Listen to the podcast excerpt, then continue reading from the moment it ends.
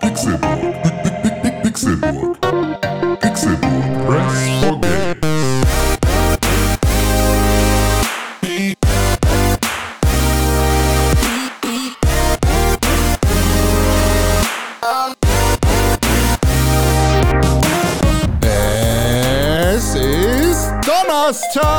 Der 20. Mai 2021. Herzlich willkommen hereinspaziert, setzt euch hin, macht euch gemütlich, denn hier ist eine neue Folge des Pixelbook Podcasts. Ganz genau genommen ist das hier Folge 467 des Pixelbook Podcasts. Wir sind knapp vor 500 und das ist ein Podcast von Podbrand. Mein Name ist Konkret und ich freue mich sehr, dass ihr es hier, hierher geschafft habt. Mit euren Ohren, in euren Ohrensesseln, mit euren Kopfhörern und äh, mit Gemütlichkeit. Ein Prosit, ein Prosit auf die Gemütlichkeit. Das hat jetzt ja wohl hoffentlich auch wieder auf. So, glücklicherweise bin ich wie jede Woche nicht alleine, sondern zusammen mit Menschen. Traurigerweise nicht mit allen Menschen dieser Welt. Nein, es fehlen einige. Zum Beispiel fehlt der Mann, den ihr unter dem Namen kennt, René Deutschmann. Der kann nämlich nicht heute. Der ist verhindert aus Gründen. Die gehen euch nichts an, die sind privat, Datenschutzgeheimnis und so. Jetzt fragt man nicht so frech nach. Ruhe jetzt! Jemand, der hier Datenschutzbeauftragter ist, der sich mit Datenschutz auskennt, der ist nämlich Datenschutzbeauftragter bei uns. Das ist Dominik Ollmann! Einen wunderschönen Donnerstagmorgen allerseits. Ja, ich äh, bin heute natürlich hier der Datenschutzbeauftragte. Das heißt, ich äh, schütze die Daten und bin dahingehend beauftragt. Außerdem, wenn René Deutschmann nicht da ist, muss ja irgendwer hier äh, für die schlechten Gags am Start sein. Oh. Äh, deswegen werde ich versuchen, hier mein Möglichstes zu tun, um ihn würdigst zu vertreten. Aber im Zweifelsfall haben wir da ja noch jemanden, der dann vielleicht mit besserem glänzen kann. Ist das korrekt, Konkrell? Ich weiß nicht, ob er mit besseren Dingen glänzen kann. Ich möchte dich als Datenschutzbeauftragten auf jeden Fall nochmal darauf hinweisen, dass es nicht auf jeden Fall guter Morgen ist, weil wir wissen ja nicht, wann die Leute diesen Podcast hören. Vielleicht auch am Abend oder in der Nacht. Das stimmt. Vielleicht doch erst 2047. Das liegt nämlich daran, dass die Leute einen ziemlich beschissenen Schlafrhythmus haben. Die können nicht mehr so gut schlafen. Die sind sehr schlecht da drin. Das haben sie nämlich verlernt, weil sie alle Kinder gekriegt haben. Und damit kennt sich jemand aus. Dieser Mann ist Experte im Kinderkriegen, im Kindermachen und im Kinder großkriegen, ziehen, machen. Wie nennt sich das? Großziehen, Kinder großziehen? Ich weiß nicht, wir fragen ihn. Denn hier ist der Kinderexperte. Hier ist Tim Königke. Ja, stellt sich raus, Kinder machen deutlich einfacher als alles, was danach kommt. Das, äh, ja, wunderschönen guten Morgen. Na, ich bin jetzt hier endlich wieder in der Nähe meiner Kaffeemaschine. Ich habe nämlich die letzte, letzten Tage, seit wir diesen Podcast aufgenommen haben, fast ausschließlich in meinem Ferienhaus verbracht, indem ich wieder wie solch, wie solch, wie solch Peasant meinen Kaffee mit dem Handfilter aufgießen muss. Es war äh, belastend, aber ähm, jetzt bin ich endlich wieder am, am Quell und kann aus meiner Espressomaschine mir hier äh, den Schlaf, der mir an anderer Stelle verloren geht, wieder ausgleichen. So, du hattest irgendeine Frage. Kinder großziehen heißt es. Großziehen. Hier ist der Müll schon wieder in meinem Hinterhof. Mein Gott, ich mache jetzt aber nicht mein Fenster zu, ich habe keine Lust drauf. Irgendwie ist es nämlich warm und irgendwie auch kalt. So müsst ihr mit leben, liebe Zuhörerinnen und Zuhörer. Und auch ihr zwei beiden müsst damit leben. Ja, das ist okay. Das kriegen wir schon hin. Das werden, das werden wir, das werden wir hinkriegen, denke ich. Das ist so eine Müllscheiße. Sag mal, Tim, wo du das Thema gerade schon angesprochen hast, äh, springe ich einfach mal gerade rein. Und zwar hast du gesagt, du hast die letzte Woche deinen äh, Kaffee mit einem Handfilter aufgegossen. Und äh, jetzt hast du wieder eine anständige Kaffeemaschine da. Ich weiß nicht, hast du in dem Podcast schon mal erzählt, was du für eine Kaffeemaschine eigentlich hast? Ähm, weiß ich nicht. Kann ich aber gerne machen. Ich finde Äh, das ganz gerne drüber. interessant. Ähm, ich habe nur ja, ich habe ja, also meine Frau ist ja mittlerweile an dem Punkt, an dem ich mir keine neuen Kaffeezubereitungsgeräte mehr kaufen darf. ähm, was nicht mal daran liegt, dass sie mir wirklich sozusagen irgendwie verbieten will, irgendetwas zu kaufen, aber äh, wir haben halt einfach äh, schlicht und ergreifend keinen Platz mehr für irgendwas. Aber ähm, hier hat halt mittlerweile alles irgendwie äh, seinen, seinen Weg in dieses, dieses Haus gefunden. Ähm, wir haben also mehrere Handfilter aus Keramik und aus, äh, äh, aus Metall. Äh, wir haben hier French Presses. Wir haben hier eine Aeropress. Wir haben hier äh, verschiedene äh, espresso Aero Express. ähm, wir haben eben, ähm, ja, also alles Mögliche irgendwann mal gehabt. Und äh, letztes Jahr hatte ich ähm, eine Situation, die in meinem Job äh, nicht so häufig vorkommt, wie ich es mir wünschen würde. Und zwar ähm, wollte ich eigentlich ganz entspanntes Wochenende verbringen und wir hatten auch irgendwie was vor für den Sonntag, wollten irgendwie spazieren gehen mit meiner Nichte und es war irgendwie alles so, ähm, ja, war so geplant, dass wir uns da ein entspanntes, Arbeits, äh, arbeitsarmes Wochenende machen. Und am Freitag um 17.30 Uhr bekam ich einen, äh, eine Nachricht. Ähm, hey, wir wollen irgendwie so eine Kampagne machen, äh, brauchen dafür Kampagnenmotive auch, ähm, also sozusagen für Plakate und animiert, ähm, brauchen das Ganze bis Montag 9.30 Uhr, weil dann besprechen wir es intern und am Sonntag um 12.30 Uhr wird es mit dem Kunden abgestimmt und am Mittwoch soll diese Kampagne in ganz Deutschland laufen. So. Nice. Hast du Zeit? Oder kennst du wen? Und dann meinte ich, also grundsätzlich klingt das eigentlich ganz geil, habe ich auch Bock drauf. Thema war auch ganz cool. Es ging ja um diese ganze Hassmelden-Geschichte, also ne, Hass im Internet ähm, und so. Und dann äh, habe ich gesagt, ja, nö, kann ich machen. Ähm, aber dann halt nur mit allem, also mit halt, äh, da, dann halt so, dass er mich halt bis irgendwie das so durch, durchgängig bucht, irgendwie jeden Tag mit einem normalen Tagessatz und wir halt Nutzungsrechte abrechnen und so weiter und so fort.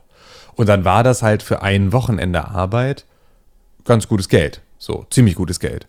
Ähm, Und war aber natürlich auch so kalkuliert, ich hatte vorher mit dem Kunden noch nicht zusammengearbeitet und sowas, dass ich irgendwie mir ähm, viel, also dass es auch sozusagen so kalkuliert war, dass es halt auch super ätzend werden könnte. Also es hätte auch gut sein können, dass ich da irgendwie von Freitagabend bis Montag, Mittag durchgängig die ganze Zeit in irgendwelchen Abstimmungsschleifen bin und irgendwie alles total ätzend wird.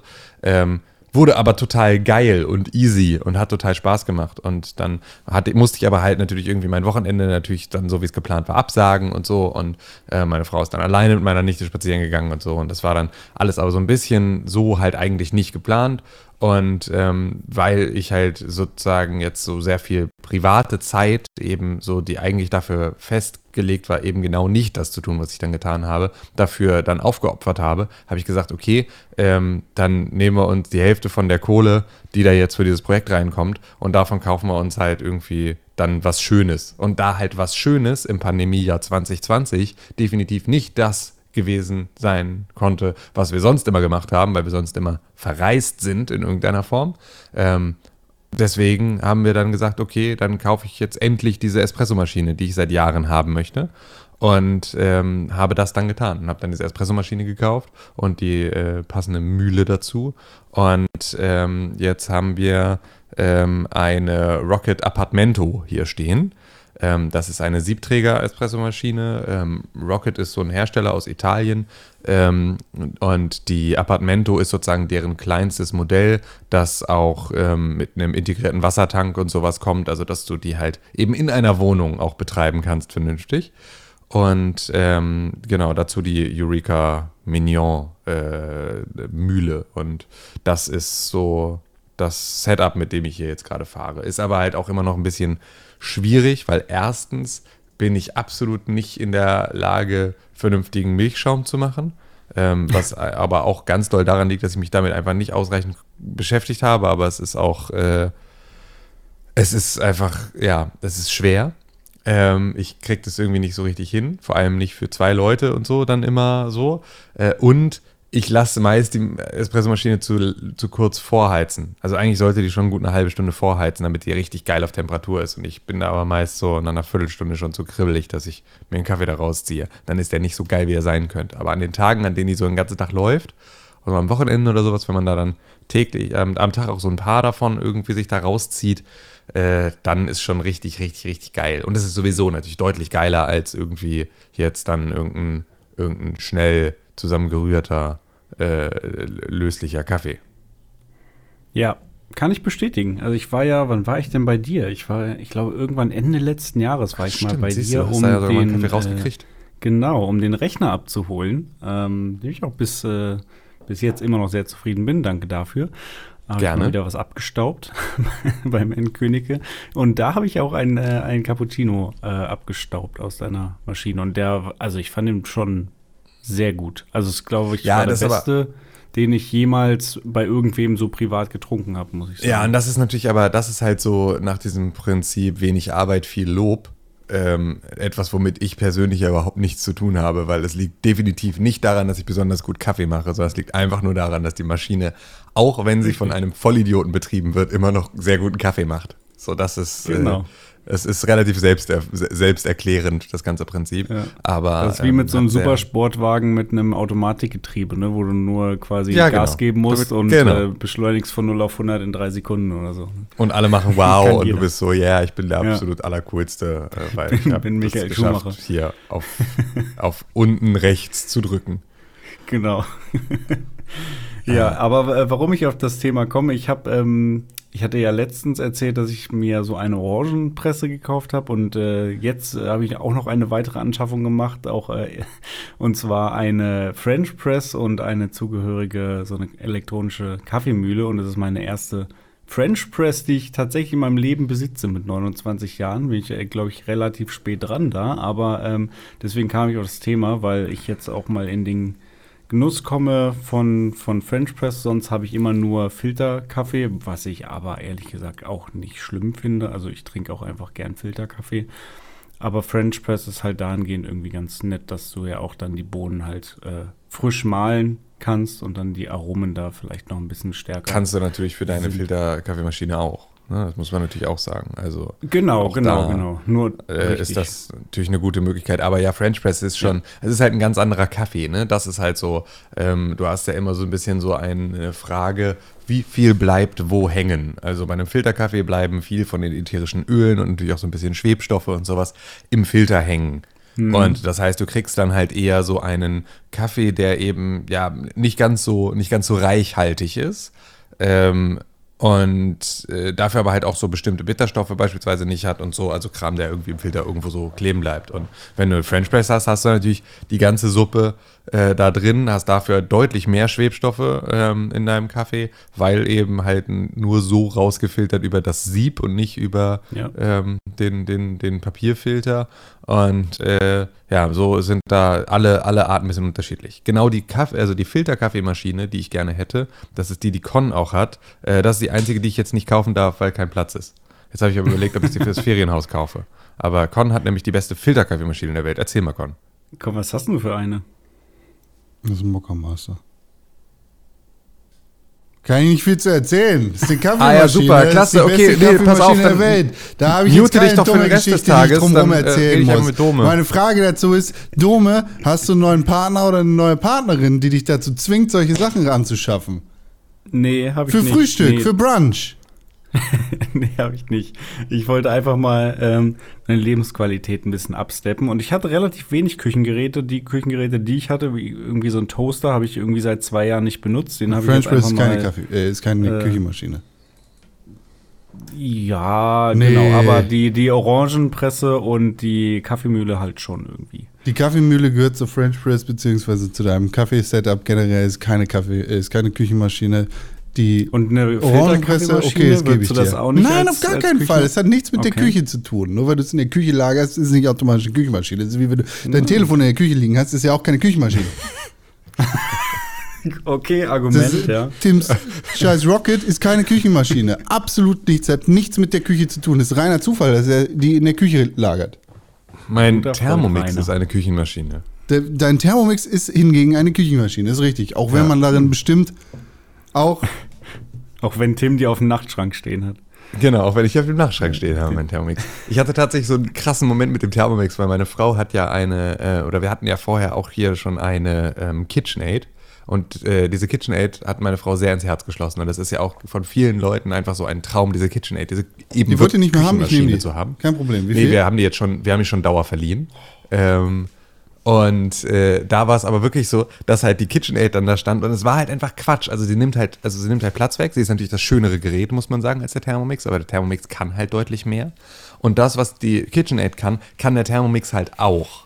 Und das bedeutet, das ist halt so ein, naja, eigentlich brauchen wir jetzt die KitchenAid nicht mehr wirklich. Und dann gab es War diesen, diese, diesen Tag, bevor wir sie verpackt haben, ähm, in der da der Thermomix stand und daneben die KitchenAid so auseinandergebaut. Und ich hatte total das Gefühl, das hat mich total an Toy Story erinnert. Weil es war halt einfach so, das coole neue Buzz Lightyear Ah, Space äh, Spielzeug kommt jetzt in die Küche und die alte Woody KitchenAid, die noch so mechanisch rührt und irgendwie nicht cool App verstärkt ist, sitzt da und ist mega traurig und muss jetzt in die Spielzeugkiste und darf sozusagen nicht mehr, ist nicht mehr das Lieblings, darf nicht mehr mit im Bett schlafen. Und ich schlafe jetzt mit dem Thermomix im Bett. Und das war alles so, es war richtig, es hat, hat mich richtig traurig gemacht kurz. Aber dann äh, haben wir sie, ähm, haben wir sie verplant, dass sie ähm, zu meiner, meinem Schwager und meiner Schwägerin zieht, jetzt für die nächste Zeit. Ähm, und äh, dann war es wieder okay, weil dann lebt sie wenigstens ein glückliches Leben auf einem Hof äh, woanders. Ist, Bei ihren Großeltern an der Nordsee, so wie ist der Boris Euphemismus Blocksberg. für haben wir einschläfern lassen. Genau. Apropos äh, neues Kind äh, in der Stadt und so, wie ist das eigentlich mit, mit Hund und dann Kind? Also kriegt der Hund jetzt weniger Aufmerksamkeit als vorher oder wie Also, kombiniert ihr ähm, das wenn du den? Hund fragst, bestimmt ja. Ähm, aber eigentlich stimmt es nicht wirklich. Ähm, also erstmal die erste Zeit, Wochenbett, ist, halt- nennt sich ja sozusagen diese ganze erste Phase, in der auch die Frau, die dann eben äh, postpartum ist, also kurz nach der Trennung von Kind, ähm, äh, da soll die, soll die Frau sozusagen möglichst viel liegen und eben nicht irgendwie rumstehen und irgendwie nicht rumlaufen und nicht Action machen, sondern halt irgendwie die ersten, erste Woche komplett liegend verbringen, die zweite Woche so dann in der Nähe, also immer noch so beim Bett, eher so sitzend und eher so schräg ähm, und dann so langsam aufstehen. Und diese Phase, die wir also relativ streng auch so gehalten haben, dass meine Frau möglichst viel im Bett rumliegen musste, fand die Bulldogge fantastisch. So sehr, dass ich der festen Überzeugung bin, dass das ganze Prinzip Wochenbett von der Bulldoggen-Lobby erfunden wurde, einfach nur um nicht rausgehen zu müssen im großen Maße. Das war also wirklich für den Hund das absolut Größte auf der Welt. Und ähm, da der Hund äh, ähm, das Baby total super findet und es jetzt ständig irgendwie so, also ständig das Baby geküsst wird vom Hund ähm, und immer wenn irgendwo ein Fuß raushängt, dieser Fuß irgendwie einmal abgeschleckt wird, dann äh, ist zumindest da auch die Stimmung ganz gut. Und nö, es ist, glaube ich, also für den Hund, glaube ich, nicht wirklich äh, äh, äh, doof. Ähm, aber ähm, also es ist natürlich schon so, dass äh, natürlich irgendwie sich Aufmerksamkeit plötzlich einfach durch eine Person mehr teilt. Aber das gilt für alle anderen ja genauso. Also das ist, äh, das ist schon, das ist schon ganz klar, dass da eben nicht mehr die hundertprozentige Aufmerksamkeit äh, beim Hund oder bei meiner Frau ist, sondern halt plötzlich das Kind da ist. Und das äh, teilt sich dann schon. Aber es ist zumindest so, dass es ja perspektivisch dann jetzt auch so, sagen wir mal, in einem halben Jahr, äh, in einem Jahr und sozusagen dann zunehmend für den Hund ja eher noch eine weitere Person gibt, die den Hund liebt und mit dem Hund Zeit verbringt und dem Hund Aufmerksamkeit schenkt. Das heißt also, wir arbeiten ja sozusagen dran, dass der Hund eher noch eine, noch eine Bezugsperson bekommt. Und ich glaube, das merkt sie und deswegen ist das auch alles völlig, völlig fein. Ganz Habt ihr- entspannt. Äh, Habt ihr mitbekommen, dass vor ein paar Wochen so verhurte Influencer-Wichser ihren Hund eingeschläfert haben, weil der was mit dem Kind gemacht hat? Chico, Nee. rest Habt in ihr nicht peace. mitbekommen? Okay, Nee. es, war, es war so, äh, die, die haben in einem Video erzählt, so ja, wir haben unseren Hund einschläfern lassen, war ganz traurig, bla bla bla. Äh, hat sich rausgestellt, äh, was da passiert ist, war, die haben den Hund gefüttert und das Kind ist frei rumgelaufen und hat irgendwie in den Napf geguckt und der Hund fand das halt nicht so witzig und hat halt in die Richtung so ein bisschen äh, ausgeschert und hat dem Hund äh, dem Kind ins nicht ins Gesicht gebissen, aber halt hat halt gezeigt so, ey, ist mein Essen. Hau mal ab. Und äh, ist halt in die Richtung gelaufen sozusagen. Und die Entscheidung war dann, wir lassen den Hund einschläfern.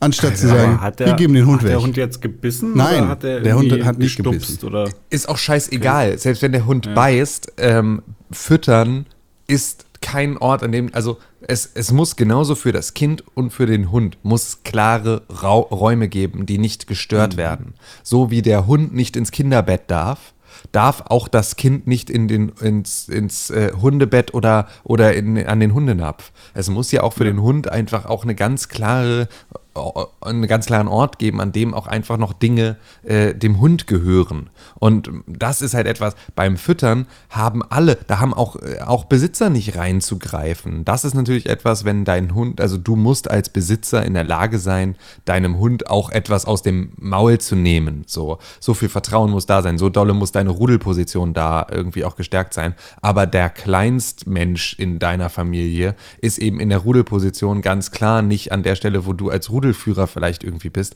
Und deswegen ist es deine scheiß Aufgabe, dafür zu sorgen, dass dein Kind nicht äh, in den Hundenapf reingreift, während der Hund isst. Das ist nicht das Versäumnis des Hundes, so, sondern und auch nicht Ja, wirklich das Versäumnis des Kindes, sondern auch das äh, versteht natürlich diese ganze Welt nicht. Es ist einfach nur, muss die, muss die Eltern einschläfern. Ähm, und dann können wir, der Hund und das Kind gemeinsam irgendwie eine WG gründen. So, das wäre wahrscheinlich die bessere Lösung für das ganze Problem. Das ist ja wirklich, ich hasse sowas so sehr, weil es ist halt wirklich. Und äh, in, in das dem halt- hochemotionalen Video dazu haben sie dann natürlich gesagt, ja, wir haben mit Tierschutzorganisationen geredet, wir haben geguckt, ob wir den Hund weggeben konnten, äh, könnten. Und die haben alle gesagt, Bullshit. nein, wir müssen den Hund einschläfern. Wo sofort Bullshit. klar war, nein, ist nicht so. Und dann haben ein paar Leute halt Bullshit. angerufen bei den Tierschutzorganisationen, die sie genannt haben. Und dann meinten die, nee, die haben sich nicht bei uns gemeldet. Was ist denn da los? Natürlich nicht.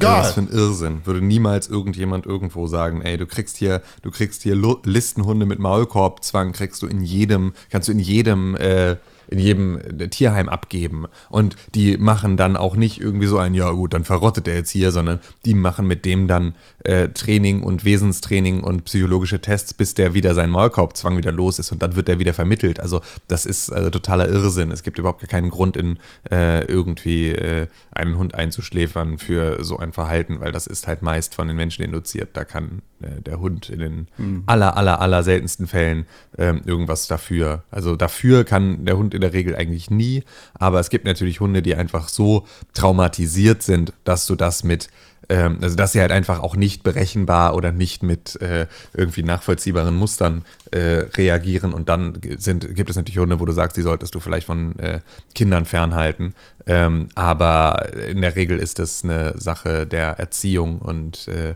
dass äh, so eine Situation, wenn die passiert, äh, sagt vor allem viel über die Unachtsamkeit und die Unfähigkeit der Eltern aus und nichts über die äh, über die Art und Weise des Hundes. So, das ist äh, ja macht macht macht betroffen so eine Scheiße. Das ist schon echt äh, krass, wie wie durch die Leute da sind. Stell dir das Con, was hast du gesagt? Was waren das für Influencer? Das waren so YouTube-Knechte. Okay. Deutsche oder Nein, international? international, Amerikaner. Okay. War ein Staffy. So, und dann siehst du Videos von, alte Videos von dem Hund, wie der da liegt und dem Herrchen total vertraut und auf dem Rücken liegt und hier kuschel mich noch mal ein bisschen. Und dieses gefährliche Tier, dieses fürchterliche Teil hat den, das Kind gerissen quasi. Nichts. Nichts. Naja. Das war Ach ja. Unfähige Menschen. Habt ihr nichts verpasst. Aber lass mal kurz noch mal beim äh, Thema Baby bleiben, weil Tim hat hier eine Sache aufgeschrieben, die wahrscheinlich mit White Noise zu tun hat. Was für White Noise Maschinen habt ihr denn gekauft? Also, ähm, das Baby hat seine Schreiphase erreicht. Und das ist ungefähr das Schlimmste, Ich höre gar nichts. bisher Lügen, Tim. Ja, aktuell, aktuell schläft's. Ähm, Schreiphase beginnt jetzt aktuell eher so gegen 20 Uhr ähm, und geht dann so bis 23 Uhr, so ungefähr. Ähm, und da wird durchgängig geschrien. Durchgängig geschrien, es gibt keine Beruhigung.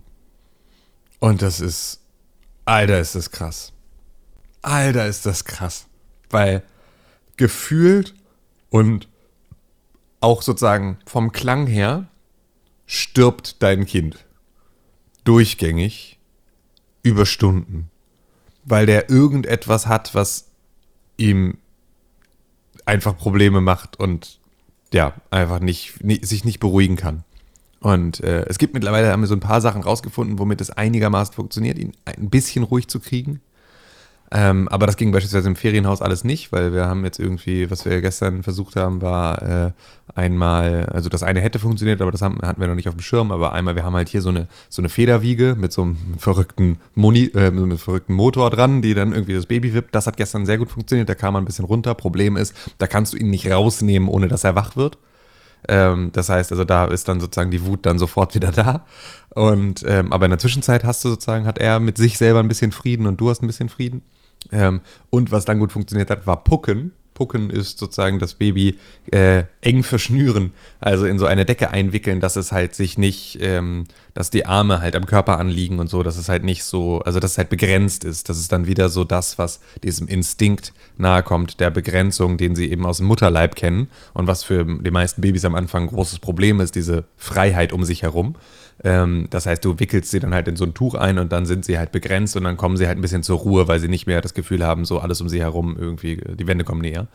Ähm, und das waren Sachen, die gut funktioniert haben, aber ich, äh, also alles, wo wir immer gesagt haben, ach guck mal, das funktioniert ja ganz gut, äh, hat dann einfach, weil wir es laut gesagt haben, dann sofort danach nicht mehr funktioniert.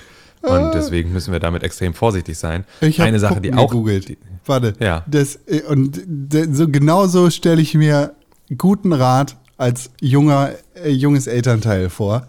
Ich habe Pucken gegoogelt und der erste Artikel sagt, es ist gefährlich, es besteht Gefahr, das Kind könnte sterben und außerdem kriegt Hüftdysplasie. Und im nächsten Artikel steht, Studien belegen, dass äh, unruhige Neugeborene und Schreibabys von Pucken profitieren. Es ist gut. Ja. Ach, es, ja, äh, genau. Es, genau so Ja, ist es, ist es äh, ein, ein Baby zu haben. Du kannst genau nicht so pucken, das Kind stirbt sofort. Pucken ist das Beste, was du jemals bei, machen bei kannst für Pucken dein Kind. Tournament vielleicht. Ja. Pucken Puck Tournament. Ähm, ja, es ist, ähm, also es gibt natürlich verschiedene Sachen, auf die du so ein bisschen achten musst. Ähm, Hüftdysplasie ist so ein allgemeines Thema. Ähm, er hatte jetzt glücklicherweise bei seiner U2 seinen Hüf Hüftultraschall und ist alles gut. Ähm, und ich habe auch schon, es gibt halt ständig irgendwie Hüftdysplasie ist ständig ein Thema, warum du irgendwas nicht richtig machen sollst. Wenn du ihn in so einer Babytrage durch die Gegend schleppst, dann äh, sagen sofort irgendwelche Leute, die sich damit auskennen, wenn er da nicht so zu 100% richtig drin ist, seine Beine nicht ein M bilden, äh, dann äh, heißt sofort, oh, ist aber Hüftdysplasie, bla bla bla bla. Jetzt ist unser Kindersitz so einer, da, ähm, also unser Autositz fürs Kind ja ist so ein einer, der, mit den Füßen. ähm, so, naja, also sozusagen das, das, der Anstrich vom M ist das eine Bein, dann muss sozusagen der Po muss dann halt nach so, so durchhängen, so gebeutelt sein und dann kommt das andere Bein. Das heißt sozusagen Po und Beine müssen ein M bilden. Dass sozusagen das hochgeht und dann einmal runter wieder und dann wieder Ah, hoch und dann wieder okay. runter. Hm. So. Ja. Ähm, das ist sozusagen die Haltung, die sie in diesen Babytragen irgendwie haben sollen, damit es eben gut ist für die Hüfte. Und ähm, unser Kindersitz ist aber beispielsweise anders als andere Autokindersitze, Hüftdysplasie vorbeugend, weil der so einen komischen Sitz, äh, äh, so einen Sitzklotz hat, auf dem er da irgendwie sitzt. Und ich habe dann zu meiner Frau gesagt, dass ich jetzt, dadurch, dass wir diesen Kindersitz gekauft haben, haben wir ja sozusagen ähm, jetzt einfach Hüftdysplasie Bonuspunkte, weil alle anderen Kinder, die in normalen Kindersitzen fahren, äh, werden ja sozusagen brauchen ja eine Spreizhose, nachdem sie irgendwie einmal äh, Autobahn gefahren sind, weil sie in einem anderen Kindersitz saßen. Wir haben ja jetzt diesen Kindersitz gekauft, deswegen möchte ich bitte nicht von irgendjemandem mir reingequatscht bekommen haben, warum mein Kind wie in irgendeiner, äh, in einem äh, in, in so einer Tragevorrichtung sitzt. Weil natürlich achten wir darauf, dass das Kind da vernünftig drin sitzt, aber es ist halt manchmal so, dass es halt nicht so ist, dass eine, Trage, eine ausgebildete Trageberaterin sagen würde, wow, das ist das beste, bestsitzende Baby, das ich je gesehen habe. Und davon muss man sich einfach ein bisschen lösen, wie bei allen anderen Dingen, äh, ist nämlich genau das, was du sagst, Con. Ähm, entweder du bringst das Baby mit dieser Tat um oder du hilfst ihm äh, für die nächsten 500 Jahre. Ähm, Das Problem das, ist, äh, ist Hüftdysplasie ist zwar kein Problem, aber das Kind kriegt O-Beine von eurem Sitz und natürlich auch eine Wirbelsäulenverkürzung. Da fällt Ja. morgen quasi eine Bandscheibe raus. Richtig, genau. Was bist du- was Ja, bist du für ein wir sollten das Rahmenvater? Jugendamt verständigen. Ja. Ja, genau. Anzeige ist raus. Ich muss, ich muss eingeschläfert werden. Ich darf nicht irgendwie, ich darf nicht in genau. irgendein Elternheim, Und der ich muss Hund direkt mit. eingeschläfert werden. Einfach genau. so. Der, der Hund muss mich einschläfern lassen. ähm, ja, Aber ist, äh, sag mal, wo wir gerade beim Thema ähm, Kindersitz und Auto waren, ihr wart ja jetzt auch im, im Ferienhaus, das seid ihr ja, Ja. wohl mit dem Auto hingefahren, gehe ich mal von aus. Wie, wie ähm, verhält er sich denn, der Kurze, so ähm, beim Autofahren irgendwie? Findet er das cool? er liebt Autofahren bis scary? Samstag, als er ein Schreibaby wurde. Dann fand er Autofahren plötzlich auch scheiße. Okay. Mhm. Okay. Ich möchte gerade nicht drüber reden. Okay, Das ist gerade ist belastend.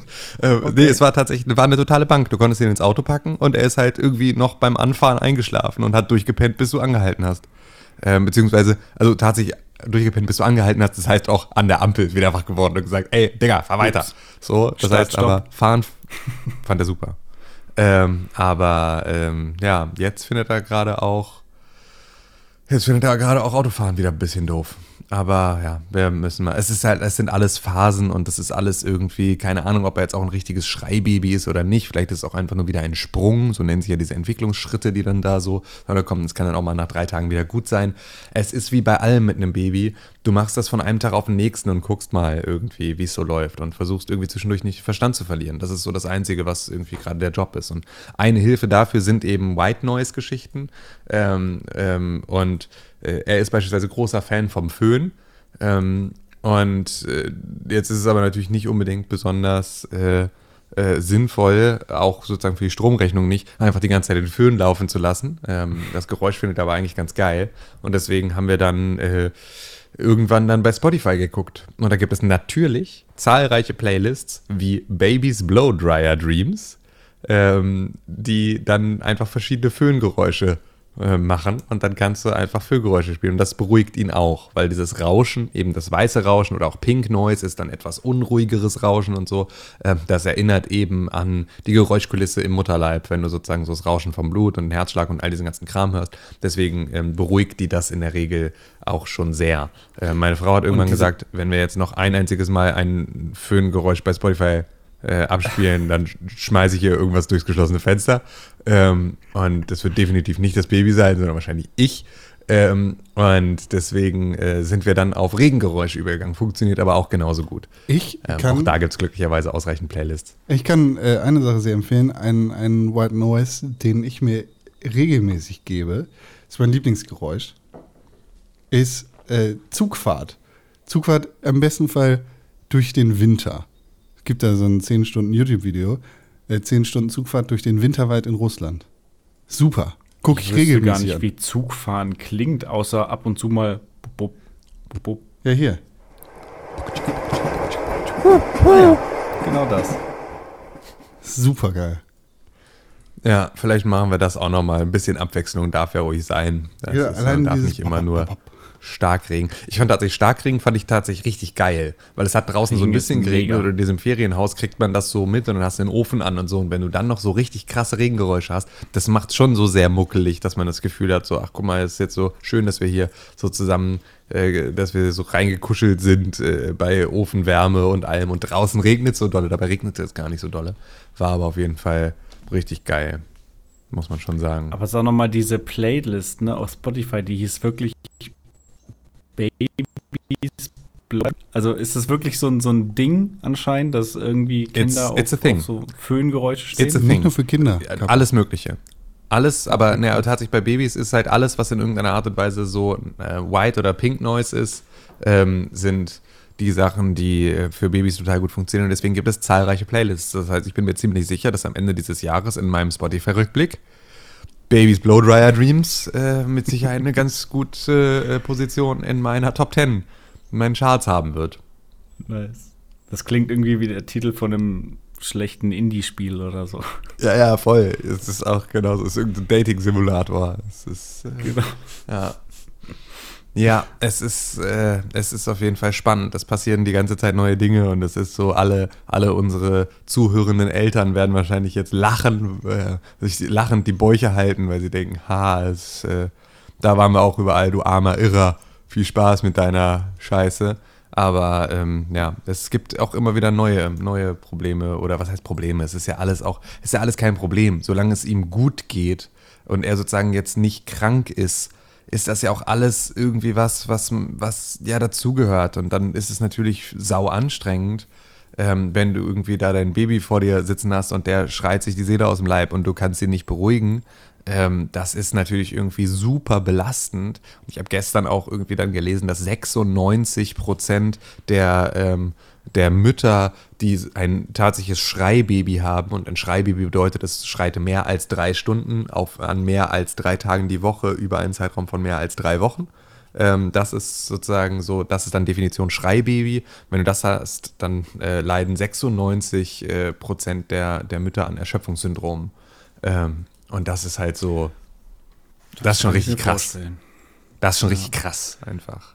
Da mal eine ganz pragmatische Frage, die gar nicht so albern gemeint ist, wie sie vielleicht klingt. Aber wie ist es denn mit ähm, Noise-Canceling-Kopfhörern? Also für, für euch Ja, Eltern jetzt. Äh, genau, ohne jetzt, war- äh, dass man ne, das Baby irgendwo hinlegt Genau. und ignoriert, sondern Exakt, ne, danke. sich darum Gen- kümmern, genau aber das. eben trotzdem nebenbei die Kopfhörer benutzen, weil das ist ja schon War- eine Belastung auch. war exakt das, was ich gestern zu meiner Frau sagte, die das erst genau, wie du es jetzt gerade formuliert hast, nochmal kurz missverstand als wir machen uns neues Scans, den Kopfhörer rein, gehen ins Wohnzimmer und gucken Fernsehen, genau. während das Baby sich im Schlafzimmer die Seele aus dem Leib schreit. So war es selbstverständlich nicht gemeint. Aber nee, es ist schon, ähm, also das ist auch etwas, was gerade so in der Schreibaby-Ambulanz, also es gibt dafür auch sozusagen so richtig Orte, wo du hingehen kannst und sagen kannst, ich habe ein Schreibaby, bitte helft mir. Und die versuchen dann irgendwie dir da auch Hilfestellung zu geben. Ähm, da wird das auch angeraten, zumindest irgendwie so Oropax oder irgendwie sowas da zu haben, wenn du das Baby nicht beruhigen kannst, dass du zumindest ähm, eben nicht diesem, diesem krassen Lärm ausge, äh, ausgesetzt bist. So, deswegen ist das durchaus was, wo ich gesagt habe, lass uns das mal ausprobieren. Einfach Noise Cancelling Kopfhörer drin haben, Noise Cancelling anmachen und trotzdem natürlich beim Baby sein, das Baby beruhigen, aber halt Ja. nicht mehr diese Sirene am Ohr. Das wird mit Sicherheit schon ein kleines bisschen äh, Stress da irgendwie runternehmen, weil das Und ein ist seichtes ähm, Geflüster des Pixelbook Podcasts. Ja, genau. Hallo, Tim. Nee, also du musst ja sozusagen, ich würde ja reines Noise Cancelling anmachen. Ich würde ja nicht mal irgendwie zwingend was hören, so, Mhm. sondern wirklich einfach nur das Noise Cancelling anmachen, damit einfach die Spitzen wegfallen. ähm, weil So das wie ich ist meine halt schon. AirPods Pro zu 95% benutze. Genau. So.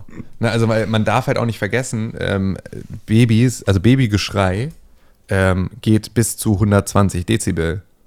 Und 120 Dezibel ist halt ungefähr ein Das ist startender ein Düsenjet, oder? Ja. Yep. Hör auf zu schreien, sei ruhig, sei ein Mann. So, das ist äh, schon. Also, und vor allem manchmal hast also gerade wenn du ein schreiendes Baby hast, das du beruhigst, nimmst du es ja dann eben in den Arm. Das heißt, ich habe das ganz oft, dass ich ihn dann eben auf dem Arm habe und ihn ganz fest im Arm habe und ihm Dinge ins Ohr äh, singe oder erzähle, damit er irgendwie sich beruhigt. Wenn er aber währenddessen dann halt schreit wie am Spieß, ist er ja sozusagen direkt an meinem anderen Ohr.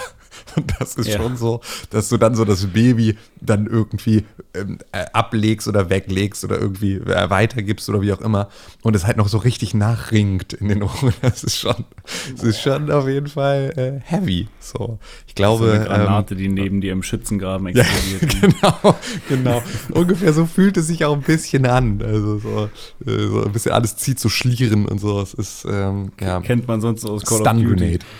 Genau.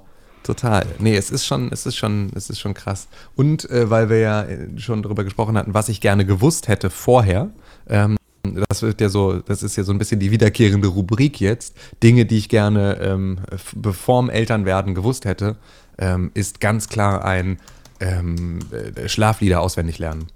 Also mehr Lieder auswendig lernen. Ich Gehöre ja nun schon zu den Leuten, die eigentlich sogar- Hähnchen. Ganz viele Lieder irgendwie mitsingen können, aber witzigerweise habe ich jetzt irgendwie so aus dem Stand, sie einfach zu singen, ohne sie mitzusingen, fällt mir deutlich schwerer. Also mittlerweile fiel mir früher auch nicht so schwer, aber ich bin halt auch so ein bisschen, ich höre ja seit langen Jahren gar nicht mehr so viel Musik. Und ähm, deswegen, das ist schon also Kinderlieder und irgendwie ähm, äh, einfach andere, also einfach Lieder auswendig können, um die singen zu können, die auch vielleicht, die man auch leise singen kann und so und die man irgendwie jetzt nicht mit besonders viel Stimmeinsatz singen muss, sondern die vielleicht auch eine Melodie haben, die ähm, mit sehr leisem Gesang irgendwie noch übertragbar ist und so. Ähm, das sind alles, also so keine Ahnung, das ist jetzt vielleicht nicht unbedingt Killing in the Name of, so, ähm, aber ähm, so vielleicht, vielleicht ein paar andere Songs, die hätte ich Ja, ganz früh- gerne. Frühkindliche Richtigerziehung ist schon wichtig. Ja, absolut. Das Deswegen, ich, also wir spielen ihm ja auch Cops Musik vor und da.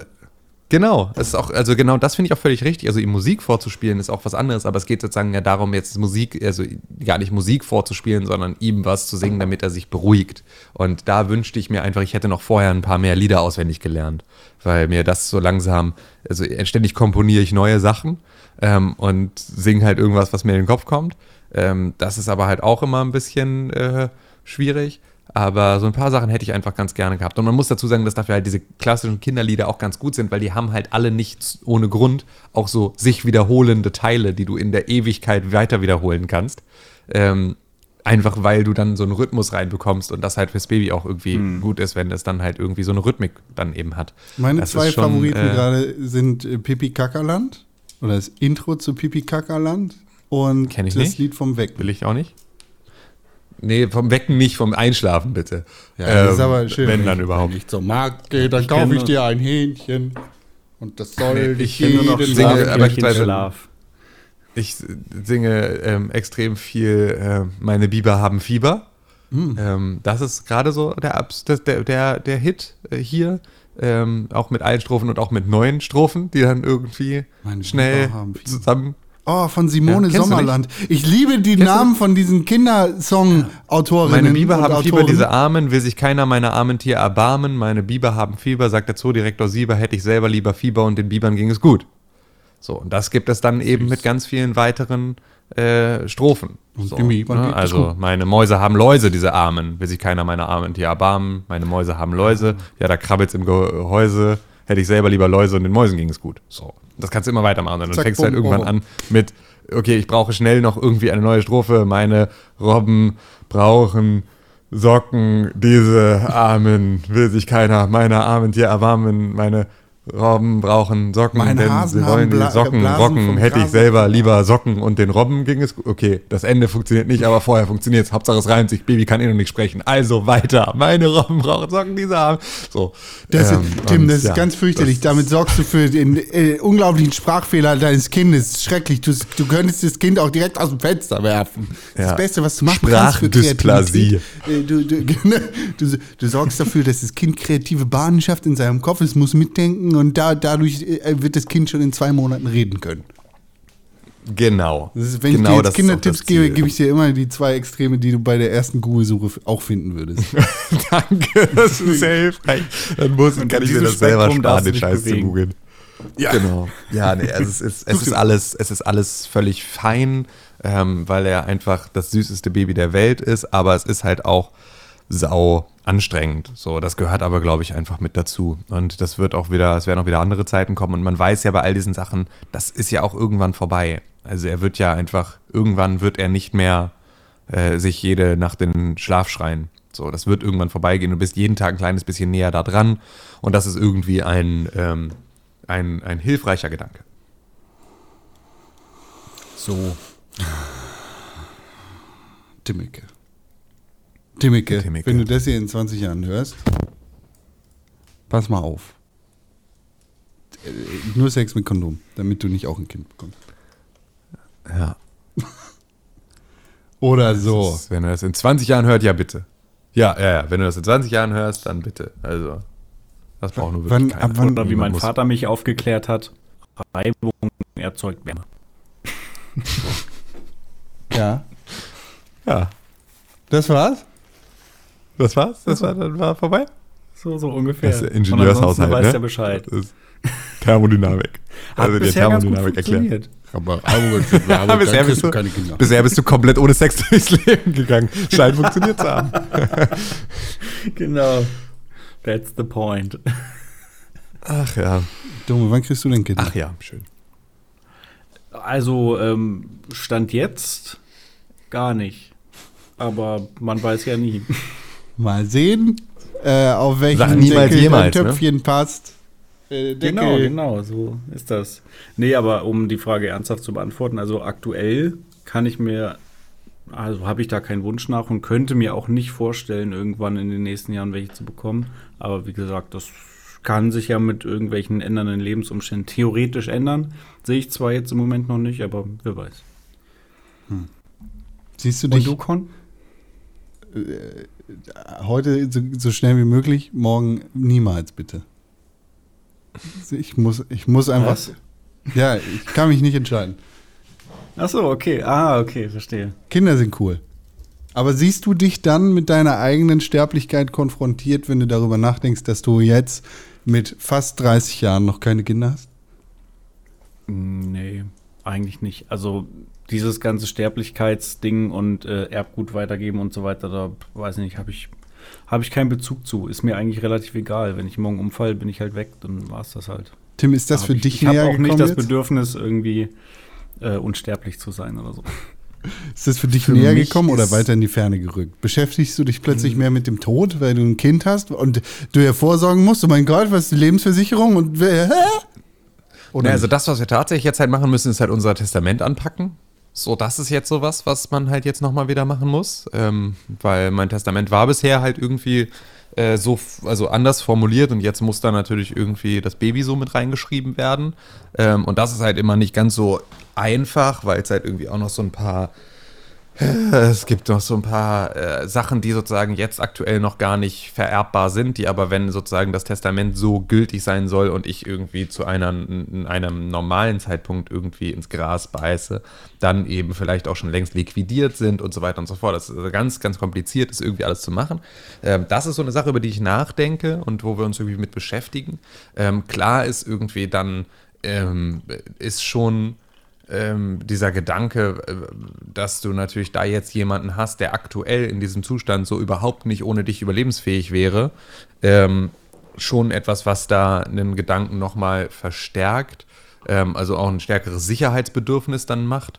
Aber ähm, erstmal ist, glaube ich, gerade der Fokus Leben. Ähm, weil das ist ja das, was man jeden Tag hier gerade mitkriegt. Ne? Also du bist sozusagen ja viel näher dran an diesem ganzen Entstehen eines neuen Lebens, als dass du an dem Tod dran bist. Auch wenn das halt an vieler Stelle und auch in unserer Familie leider auch irgendwie ähm, sehr viel Hand in Hand gegangen ist. Ähm, auch irgendwie jetzt gerade in dieser Zeit. Ähm, ist das so etwas, wo das einen natürlich viel beschäftigt, weil irgendwie ähm, äh, ja, wir halt ein paar äh, einfach ja ein paar zu viele Todesfälle in unserem engsten Freundes- und irgendwie Familienkreis hatten und äh, jetzt irgendwie in den letzten Wochen und Monaten. Und dann ist natürlich so das im, im Verhältnis zu eben der Geburt eines Kindes dann sowas, wo dir so diese ganze Alpha-Omega-Nummer irgendwie nochmal stärker in den Kopf kommt, dass alles irgendwie dann doch sehr nah beieinander ist und dass du irgendwie auch oftmals ähnlich wie du geboren wirst, dann eben auch stirbst irgendwie so, ähm, im Zweifel auch alleine, im Zweifel irgendwie äh, im Kreise deiner Familie, im, im Zweifel zum Ende hin weniger selbstständig wirst und so weiter und so fort. Das ist alles so Sachen, wo irgendwie so Parallelen auftauchen und womit man sich durchaus beschäftigt. Ich finde es viel krasser aktuell ist dieses, diese Erkenntnis, die jetzt bei mir so ankommt, dass ähm, die eigenen Eltern ja auch nur Menschen sind. Das ist sowas, was äh, jetzt so klingt wie ja, ach nee, ist ja logisch. Aber das wird dir in dem Moment, in dem du so ein Kind da hast und ähm, dich halt irgendwie stellenweise dann auch überfordert fühlst oder das Gefühl hast, irgendwas falsch zu machen und irgendwie auch unsicher bist und so, ähm, und dich dann an deine Eltern wendest, um da irgendwie einen Rat zu holen oder auch gar nicht irgendwie in den Kontakt bist, aber einfach nur so drüber nachdenkst, feststellst, dass ja in dem Moment, in dem meine Eltern irgendwie, in dem meine Schwester und ich irgendwie geboren wurden, meine Eltern so alt waren, wie ich jetzt bin, die werden natürlich auf der einen Seite genau die gleichen Unsicherheiten gehabt haben oder sehr ähnliche Unsicherheiten gehabt haben, wie wir sie heute haben. Und die werden sich auch zu diesem Zeitpunkt nicht erwachsener oder besser als irgendwie Eltern oder sonst irgendwas gefühlt haben, sondern die werden selber noch das Gefühl gehabt haben, hä, aber sind wir überhaupt schon groß genug, um jetzt hier ein Kind zu haben und so.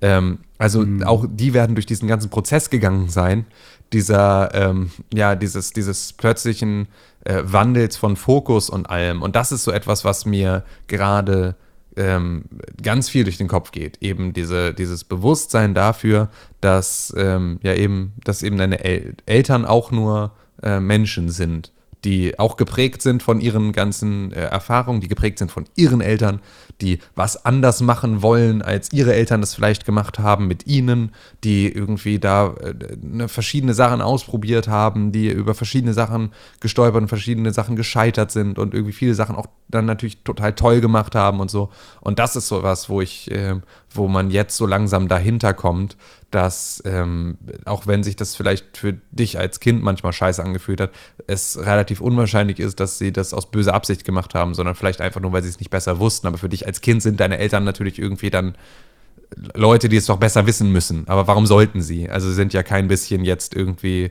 äh, dadurch weiser, nur weil sie irgendwie ein Kind gemacht haben. Und das ist sowas, was jetzt so langsam so durchsickert. Viel mehr als diese ähm, Erkenntnis über, über Sterblichkeit und Leben. Aber es ist natürlich auf jeden Fall ein Das- Thema. Da ist, glaube ich, viel dran. Ich finde auch den Gedanken ganz schön, dass dieses ganze Konzept von Erwachsensein äh, eher was ist, was ähm, quasi Kinder sich eigentlich ausdenken, ne? oder wo Kinder das Gefühl Richtig, haben, genau. das sind die Eltern oder Ja, das sind absolut. die Erwachsenen, als die Erwachsenen selber. Ich meine, wir sind jetzt auch alle äh, um die 30, sage ich mal, nein, und ich fühle mich jetzt 60. nicht ähm, mega erwachsen und so, ne? Also keine Ahnung. Ja, und das war, ich glaube, das wurde mir das erste Mal bin ich richtig jetzt schon älter, klar. als meine Eltern waren, als sie mich bekommen haben, so, ne? Genau das. So, und ich fand es jetzt, ich fand es auch ganz spannend. Ich habe nämlich letztens irgendwie mal mir den Kader vom VfL Wolfsburg angeguckt und da ist nur irgendwie eine einzige Person älter als ich. Oder genauso alt wie ich. Der Rest ist jünger, wo ich dann auch dachte, okay, ich werde nicht, werd nicht mehr Profisportler. Aber solche Sachen sind es halt, ähm, in denen das einem das plötzlich klar wird. Und halt auch, ähm, dass, äh, ich erinnere mich, als mein Vater 60 geworden ist, da sagte meine Oma, die jetzt 86 ist oder 87, äh, die sagte dann, es kann doch unmöglich sein, dass ich schon einen 60-jährigen Sohn habe. Wie absurd ist das denn? Und das fand ich so, naja, Digga, du bist halt einfach, du bist halt einfach Ende 80. Also, klar hast du einen 60-jährigen Sohn, aber für sie ist das halt auch so. Die sieht sich ja auch nicht als die alte Schachtel, die sie ist. Und die sagt selber so, es kann Ja. doch unmöglich sein, dass mein Kind schon 60 ist, weil 60 sind doch alte Leute. Und dann redet sie aber, während Ja, sie genau. über alte Leute redet, nicht über sich, sondern über alte Leute, andere alte Leute, die was Mhm. anderes sind als sie. Und das ist ja dann schon, da wurde mir auch klar, die sieht sich ja auch gar nicht als alte Frau. So, die sieht sich natürlich jetzt plötzlich irgendwie als Urgroßmutter und liebt das ohne Ende, das zu sein und findet das total abgefahren. Ähm, aber trotzdem ist sie natürlich gar nicht an dem Punkt, an dem sie sagt jetzt irgendwie, ah, das, das fühlt sich jetzt an wie, äh, also so, so, so, jetzt bin ich, jetzt bin ich erwachsen und das sind meine Kinder und das ist ganz klar, dass das jetzt alles passiert ist, sondern nee, das, die fühlt sich genauso, ist genauso äh, über, überwältigt davon, dass äh, die Zeit so verflogen ist. Und da wurde mir dann auch klar, okay, die hat auch nicht mitgekriegt, dass sie Ende 80 geworden ist, sondern dass es ihr auch so passiert. Und die wird auch in ihrem eigenen Selbstbild immer noch so sein, dass sie sagt, naja, also aber bin ja noch nicht alt, sondern jetzt nur einfach in die Jahre gekommen, so ungefähr. Genau. Äh, Fakt ist, Skinny Jeans sind out. Nee. Sagt TikTok. Skinny Jeans sind out. Ja, aber das Zoomer Schöne ist ja, dass ja nichts mehr in und out Kampf. ist. Du kriegst ja jetzt, wir sind ja, leben ja jetzt gerade in einer Zeit, in der du Skinny Jeans und äh, Stonewashed äh, an der, am Knie kaputt Jeans und äh, Schlaghosen alle gleichzeitig bekommst. Einfach weil wir ein Überangebot haben, dass du einfach, du kannst alles tragen. Jeder kann alles tragen, weil es gibt alles gleichzeitig. Ist doch auch mal schön. Aber könnte nicht mal vielleicht auch wieder was Neues erfunden werden? Oder wird das? Und ich habe Du meinst- mitbekommen? Also neue Hosen. Neue- Naja, aber was. Neue Hosen, genau, was willst du denn jetzt an neu? Ja. Also, man muss dazu sagen, also Keine Ahnung. Leggings und Bin ja Yoga-Pants als Schneider. richtige Hosen ähm, Sind schon hot. sind ja schon etwas, was, was, was jetzt eher neuer war, dass das in der Öffentlichkeit als gesamter Hosenersatz getragen wurde. Das ist schon Leggings eine und neuere Sache. Ne? Genau, so. Also ich meine, Ja. das gab es in den 80ern auch schon, Moonboots und Leggings. Hm, vielleicht ist doch nicht so neu. Aber ja, ich weiß nicht. Aber geil, ich bin ja kein Schneider, ist natürlich auch einfach exakt die einzig richtige Antwort. Ähm, aber ja. vielleicht muss da auch mal wieder was passieren, wer weiß. Aber äh, me- meine Frage ist, wie kommst du darauf, jetzt die Frage zu stellen, welche Beerdigungsmusik wollt ihr hören? Oder welche, welche Ich Musik soll auf einfach- eurer Beerdigung laufen? Ich finde es einfach, ich habe ich hab ab und zu, kommen mir so Fragen in den Kopf, ähm, die ich dann aufschreibe, dass ich die irgendwann mal im Pixelbook Podcast stellen möchte. Ähm, und dann dachte ich, das ist ja vielleicht mal ein ganz guter Punkt. Ähm, weil das ist so, ich finde, das ist so eine, ich finde, das ist eine Frage, die, in der so viel drinstecken kann. So, was, was, was für ein Song soll bei eurer Beerdigung laufen können? Kann weißt du, weißt du was, ganz welcher genau Song sagen. bei deiner Beerdigung laufen Es gibt genaue? Instruktionen und die werden Aha. gefälligst ausgeführt. Darf ich? Und da ist er, heute zum letzten Mal. Konkret. Tschüss. Ja, Stehen die Instruktionen irgendwo? ja, die sind äh, weitergegeben an meinen lieben Freund. Okay. Helle. Okay. Der kümmert sich Okay, Helle darum. Und wenn er nicht mehr kann, weil er schon Okay. tot ist, dann macht das jemand anders. Okay, gut, aber es ist ja gut zu wissen, dass das bei Herre liegt. Dann kann ich im Zweifel äh, Herres Nachfahren fragen, wenn äh, er vor dir geht und du das nicht mehr, äh, wenn ihr gemeinsam äh, in einem, einem Wrestling-Unfall sterbt. Wenn ihr in einem Wrestling-Unfall sterbt, weil irgendwie äh, Veit Müller oder wie er heißt, aus dem Ring auf euch landet und euch zerquetscht, dann äh, äh, weiß ich zumindest, dass ich bei Herr in der Schublade nachgucken musst, was, du dir gewünscht hast. Es gibt, äh, es gibt tatsächlich ein Lied, das sehr gut zusammenfasst, wie, wie ich gehen möchte. Adieu Emil von Klaus Hoffmann, äh, in dem er, ich glaube, in der, in der Folge von Kaffee mit Con habe ich das schon mal erzählt. Ähm, da sagt er, ich will Gesang, will Spiel und Tanz, will, dass man sich wie toll vergnügt, wenn man mich unter den Rasen pflügt. Ah ja, ich erinnere mich. Ja, das hast du da schon mal erzählt. Und ja, das, das schön. möchte ich. Ich möchte nicht, Ja. dass um mich geweint wird. Auf einer Beerdigung. Das ist oder so schwierig, weil das ist halt, ähm, du, du darfst den Leuten auch ihre Trauer nicht vorschreiben. Ja, das hab Auch ich so in der Sache, Folge auch gesagt. gelernt habe. Ähm, Ja. Mach das, aber bitte im Privaten. Bei so einer Veranstaltung, wenn es darum geht, hier zu sagen, hier, tschüss, jetzt geht er, geht er weg, dann äh, lass bitte die Korken knallen, Kuss. Außerdem Mein Opa keinen Grund, beispielsweise um hat sich ja. Time to Say Goodbye gewünscht, der Penner. Stark. Und es war so schlimm, Stark. weil das, das killt dich halt voll, ne? Also wenn der Song dann in so einer, in so einer Kapelle äh, irgendwie brüllend laut äh, Time to Say Goodbye läuft, dann stellen sich dir alle Nackenhaare und alle, alles auf und dann ist einfach auch vorbei. Also das war so gemein, weil das war so ein, alle haben sich vorher echt noch einigermaßen zusammenreißen können, aber das hat alle einfach, einfach getiltet. Das war super, super, super, super gemein. Aber es ist ein guter Song. und der hat ja auch ein eine gewisse Kraft. Hammer. Ne? Ist nicht so, Genau, richtig. Und die so Kraft ist die, die dir dann aber halt so den Boden unter den Füßen wegzieht. Ja. Das ist schon, das ist schon heavy. Ähm, ja, das ist schon, ist schon krass. Ich möchte ganz gerne das Baby Rare Dreams auf meiner Beerdigung spielen. Und hier kommt Tim König.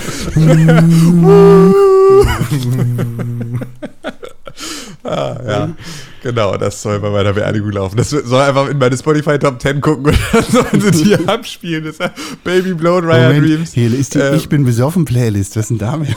genau. Ah, voll gut. Ja, nee, ich hätte ganz gerne äh, Life is Wonderful von Jason Russ. Weil das ist äh, ein schönes, ein schönes Alpha-Omega-Lied. Das äh, da Boah, viele ich Sachen habe gerade gar keine Melodie dazu im Kopf. Wie geht denn das? Two floors to make a story. It takes an egg to make a hen. It takes a hen to make an egg. There is no. Ich glaube, das kenne ich gar Genau. nicht. Ist tatsächlich ein sehr, sehr, sehr, sehr, sehr tolles Lied. Das war das erste Lied von Jason Russ, das ich überhaupt jemals gehört habe, weswegen ich mich in diese, in diese Person, die deutlich mehr ist in ihrer Diskografie als I'm Yours und all so eine andere äh, Chart-Hit, One-Hit-Wonder-Scheiße, ähm, ist einer der besten Songwriter der Welt, ihr Banausen.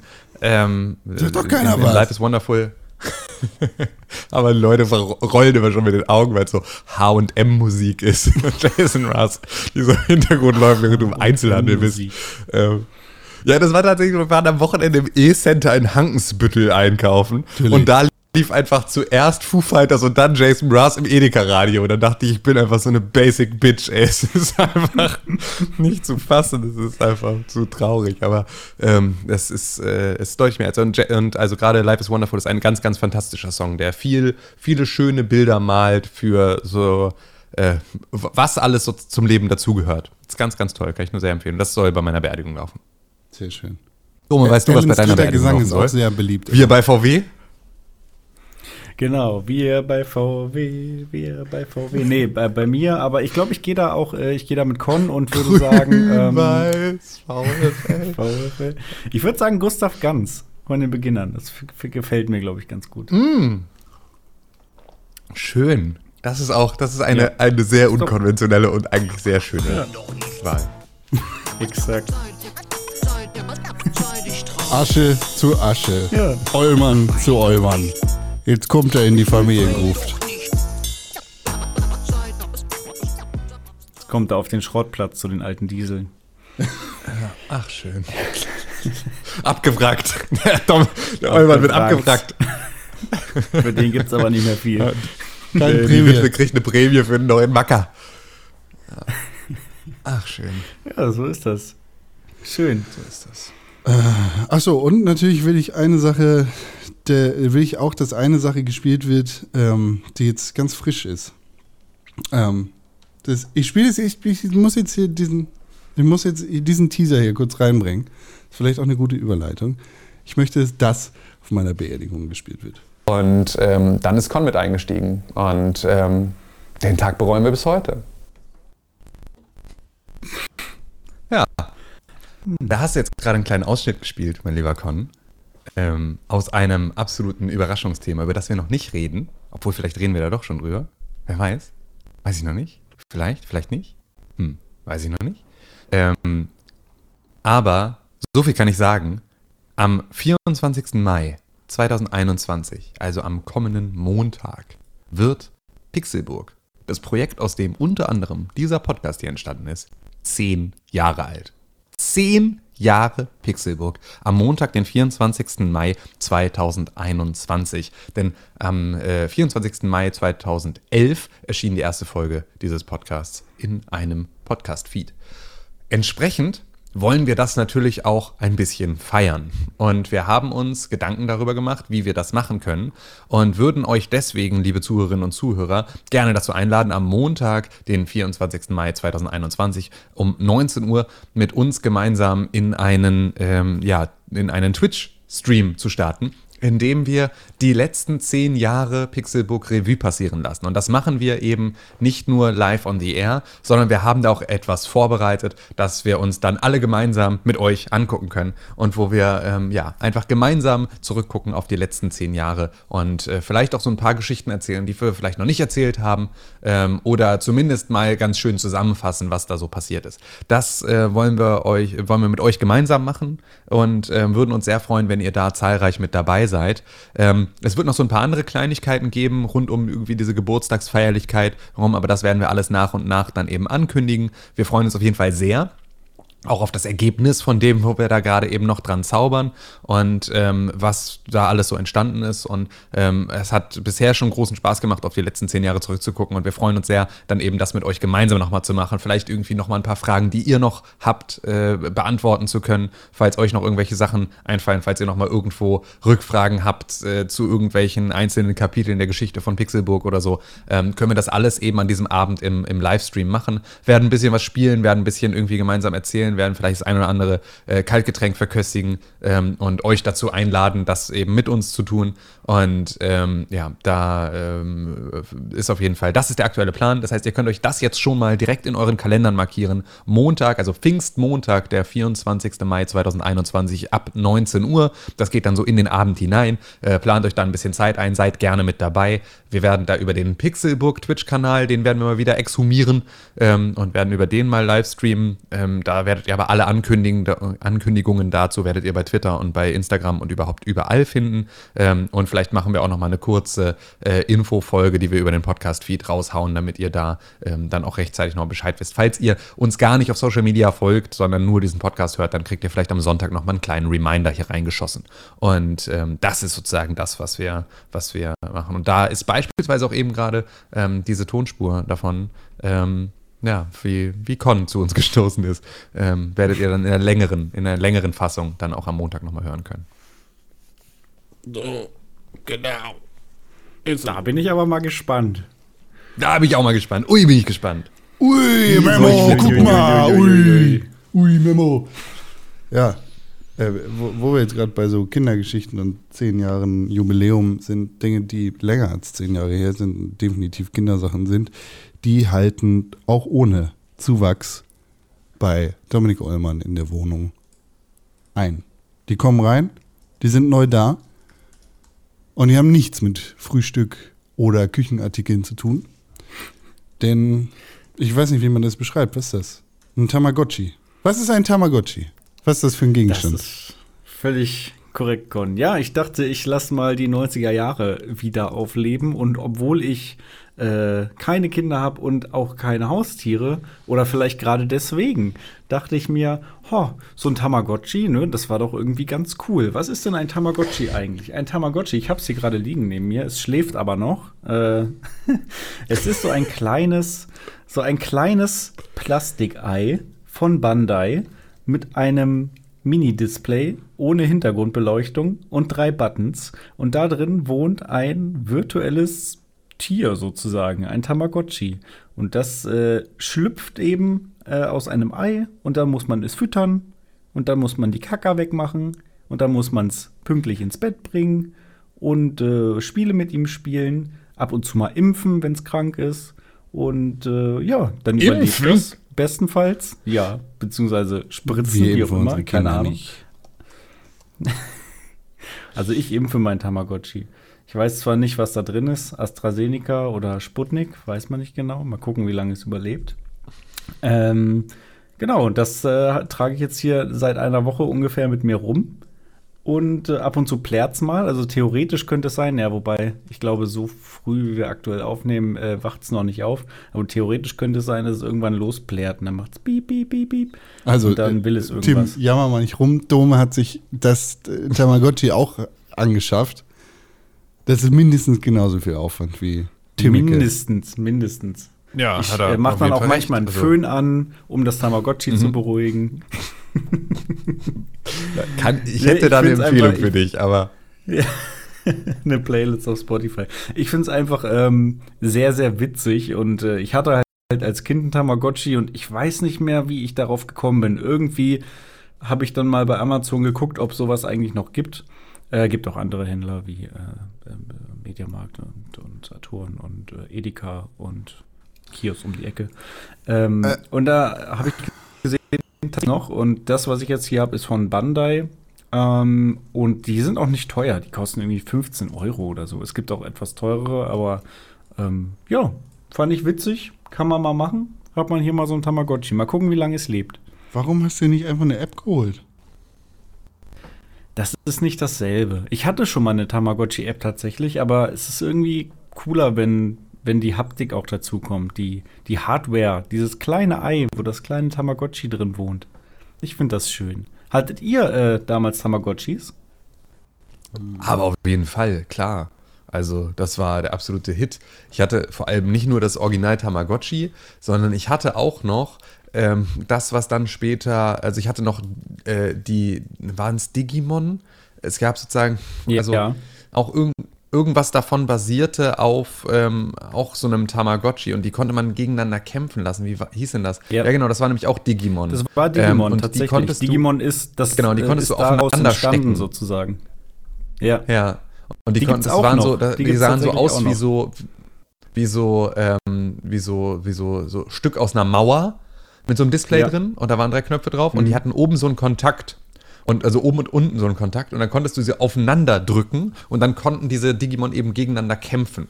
Und äh, das war, das war richtig, richtig geil. Das hat richtig, äh, das war noch richtig cool. Aber ja, ein Tamagotchi hatte ich auch. Das war ein, äh, das war schon, äh, war schon ein Hype, den man ernst nehmen musste damals. Ja, das stimmt. Aber in Deutschland sind die dann ja irgendwann wieder mehr oder weniger verschwunden. Aber ich glaube, in Japan ist das nach wie vor noch so ein, so ein Ding. Deswegen werden die Dinger auch noch produziert. In Japan sind Ähm, sehr viele ja, Dinge genau. und Dinge, die kein Ding sind im Rest der Welt. Das, das stimmt wohl, ja. Äh, aber richtig, Digimon ist quasi aus Tamagotchis entstanden. Also beziehungsweise das erste, was es von Digimon gab, ähm, waren halt diese Tamagotchi-Dinger, so wie es bei Pokémon die, die Gameboy-Spiele waren. Und daraus ist dann dieses ganze Franchise entstanden. Hatte ich auch damals, aber nicht dieses ähm, Brick-Ding, sondern schon eins, was dann an die, äh, an die Designs von diesen Digivice aus der Serie angepasst waren. Aber Ah, okay, ähm, cool. von der Funktion her war es genau das gleiche. Ja. Und die gibt es heute auch noch. Also zum einen diese, äh, diese Brick-Dinger, die sind auch nicht so teuer, die kosten irgendwie 30, 35 Euro. Und dann gibt es aber auch noch die aus der Serie sozusagen, aber das sind immer irgendwelche Special Editions, die es oftmals auch nur in Japan oder Amerika gibt. Und wenn du hier so ein Ding haben willst, da bezahlst du mal irgendwie 150 Euro für oder so. Ähm, das war es mir dann doch nicht wert. Auch wenn ich Bock drauf hätte. Was ist das Ziel? Überleben. Möglichst weit entwickeln und überleben. Das äh, ungefähr fasst doch deine Aufgabe als Vater zusammen, Tim. Ja, ziemlich. Das ist einfach, jeden Tag ist ein neuer Tag, an dem man Kacke wegmacht und hofft, dass es irgendwie morgen immer noch da ist. Ja, dann äh, Digimon äh, Tamagotchi beste Vorbereitung auf Elternschaft. Absolut. Absolut. Das kann ich als Experte so sagen. Schön, dass du mir zustimmst, Tim. Absolut. Nee, es ist, es ist exakt genau das Gleiche. Es Mhm. ist wirklich, es gibt keinen Unterschied zwischen Tamagotchis und echten Babys. Ne dann. Hat auch Knöpfe. Äh, kann man auch kämpfen lassen. Und so. Kann man Kinder kämpfen lassen? Ja, so. Wer kann länger krabbeln? Wer kann länger stehen? Was, da klingelt irgendwas, klingt da irgendwas. Kling, warte mal, gab es nicht bei South Park irgendwie sowas? Nee, das war Crack Baby Basketball? Kann das sein? Was? Oh Gott. Ja, egal. Bei Malcolm in the Middle gibt es, glaube ich, eine Folge, wo sie das machen. Die Babys gegeneinander kämpfen lassen. Aber halt, wer kann länger stehen? Wer kann schneller Windeln wechseln? Dann natürlich die, die Eltern, ich glaube, es sind die Väter, die das machen. Ja, da kommt was zurück. Hell. Hell macht das mit dem neuen Kind, mit dem Mädchen oder sowas. Naja. Hell 9000? Hell 9000, ist so. Hell 9000. Und wer, welches Kind kann, ähm, kann, kann länger fliegen, wenn man es vom Dach wirft? Ähm, welches Kind kann, kann Explosionen besser aushalten und sowas? Das sind nämlich alles so Sachen, die man auch in einem Videospiel machen muss. Basically geht es nur darum, die rauszufinden. Wer kann die meisten Explosionen aushalten? Wer kann am weitesten fliegen? Wer kann dieses, jenes, welches? äh, das ich in dieser Woche gespielt habe. Es ist nämlich ein neues Spiel in den Xbox Live Game Store Game Pass Microsoft Dollar Symbol Zeichen Geld Game Pass reingekommen. Ich weiß, haben die nicht den Namen geändert? Ge- äh, Keine Ahnung. Xbox Live Game Xbox Pass. Game Von Xbox Live. haben sie den. Xbox Live Gold Game Pass. Game, ja, Game Gold. genau, warte mal, wie war denn das? Xbox Live Gold gibt's nicht? Nee, doch, äh, Xbox Live gibt's nicht mehr. Das ist jetzt einfach nur noch das Xbox Network.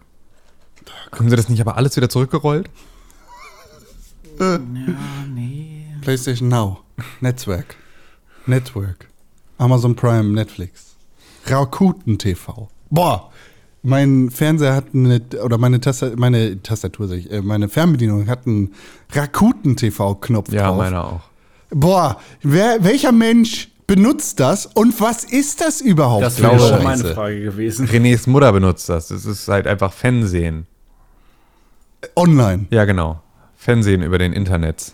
Ich will das nicht. Ja, musste ja dann auch nicht, aber ich habe auch. Doch, aber ich habe diesen Knopf drauf Ja, ich und ich auch komme so- ständig drauf. Ja, ist mir auch schon ein paar Mal passiert. Habe ich mich auch geärgert drüber, aber da Ich hat Rakuten ganz viel Geld für bezahlt. Ich fand es übrigens ganz krass. Äh, ich finde es äh, absolut abgefahren, dass Lieferando äh, einer der Hauptsponsoren der UEFA EM, äh, also, also der, ja, der, der, der EM ist. Fucking EM Lieferando, 2020. Alter. Das ist normalerweise sind das so Coca-Cola und Carlsberg und irgendwie, keine Ahnung, Mercedes oder sonst irgendwie sowas, die da so ein, oder Emirates, die so eine Veranstaltung sponsern. Und plötzlich ist das fucking Lieferando, Alter. Also, wenn man von Gewinnern der, der, der Pandemie sprechen will, dann ist ja wohl klar, in welche Richtung man da gucken muss. Absoluter nicht in Irrsinn. die Richtung der Fahrer. Nee, definitiv nicht, ey. Das ist nämlich genau das, was dann, was einem dann sofort im, im Halse stecken bleibt. Bitte gib online kein Trinkgeld. Sag, ich habe Ja. aber kein Bargeld. Ja, es kommt nicht an. Ach so, was, aber was für eine Scheiße. Warum? was soll das? Wem gebe ich denn dann Trinkgeld die ganze Zeit? Ja, dem Herrn Chef Lieferando. CEO. Ja, Frechheit. Ja. Das ist wirklich, das finde ich wirklich, das ist unerhört. Das ist wirklich unerhört. Ich hätte gerne einen Lieferando-Button auf meiner TV-Fernbedienung. Ja, Das wäre das wär So praktisch. So nämlich. Lieferando als Smart TV-App und dann mit Ja. direktem Lieferando-Button und so. Das ist, ja, genau. So nämlich. Gleich im Hier, Second Dome. Screen, Dome dass mit den- Netflix noch weiterlaufen kann nebenbei. Dome mit den richtigen Ideen, ey. Das ist genau das, was ich mir hier gewünscht habe. Kuss. So muss es laufen. Auf jeden Fall habe ich jetzt. Just Cause 4 ge- gespielt. Ach so, ja, richtig. Ach, richtig. Ohne Lieferando, ohne Rakuten TV. Aber mit sondern Funkturm. einfach Just Cause 4. Funktürme sind dabei, definitiv. Ja, ich äh, weiß nicht, ich habe mir das damals nicht gekauft, weil ich nach Just Cause 3 keinen Bock mehr hatte. Just Just Cause Cause 4? 4. Ähm, 4, das ist der aktuellste Teil, ne? Der mit den Wirbelstürmen Ja. oder so, ne?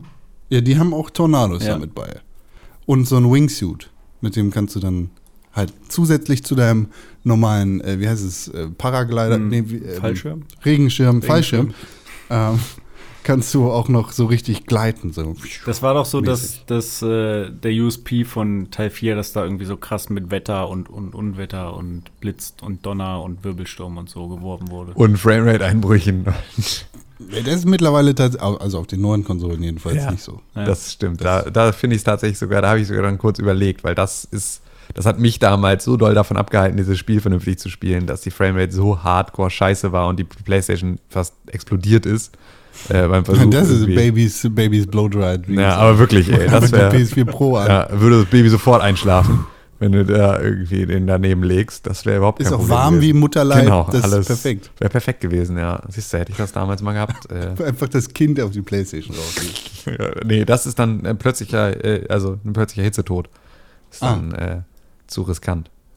Plötzlicher Hitzekind. Oh, da habe ich gleich auch noch was zu. Aber äh, Just Cause 4 erstmal. Ist nice, ist richtig nice, ist richtig geil. Die Story interessiert mich einen Scheißdreck. Ich klicke jede Cutscene weg. Es interessiert mich einfach nicht, was Rico und seine verfickten Guerillas da in Kolumbien oder wo auch immer Fantasy, äh, äh, komisches spanisches Conquistadorland machen. Äh, ist mir egal. Ich will einfach rumfliegen mit meinem Paraglider und mit meinem Wingsuit und will Sachen in die Luft jagen und dafür ist das Spiel perfekt. Kannst dabei einfach alles machen. Kannst dabei äh, deine Doktorarbeit schreiben, weil das Spiel einfach so wenig Konzentration erfordert und weil es theoretisch auch so einfach ist, Sachen in die Luft zu jagen. Es ist halt, äh, weiß nicht, wenn, wenn du auf Autos schießt, dann reicht es ungefähr, dass du zweimal drauf triffst und dann geht das Ding in einem Feuerball des Todes in die Luft. Und das ist einfach nice. So ein richtig stumpfes Abfuck, ich baller hier einfach in der Gegend rum Spiel. Das ist genau das, was ich gerade will. Hammer. So. Klingt das ist gut. tatsächlich, habe ich wieder ein kleines bisschen Bock drauf. Und das ist jetzt einfach im Game Pass, das heißt, ich könnte das einfach spielen. Nee, du kannst es einfach spielen. Kein Konjunktiv. Einfach. Ja. Naja, Du also kannst der, der spielen. Konjunktiv kommt übers Baby. Ja. Der kommt nicht Ja, über, den, über den Rest. dann, dann könntest du es tatsächlich spielen, Ja. aber musst es natürlich nicht. Ist ziemlich cool. Also es macht, es macht eine Menge Spaß. Finde ich richtig toll. Ich glaube, gibt es nicht auch einen Online-Modus oder war das nur eine Mod, die es damals gab? Das weiß Habe ich das falsch in Erinnerung? Das weiß ich auch nicht. Das weiß ich Aber ein Online-Modus wäre bestimmt auch ganz lustig.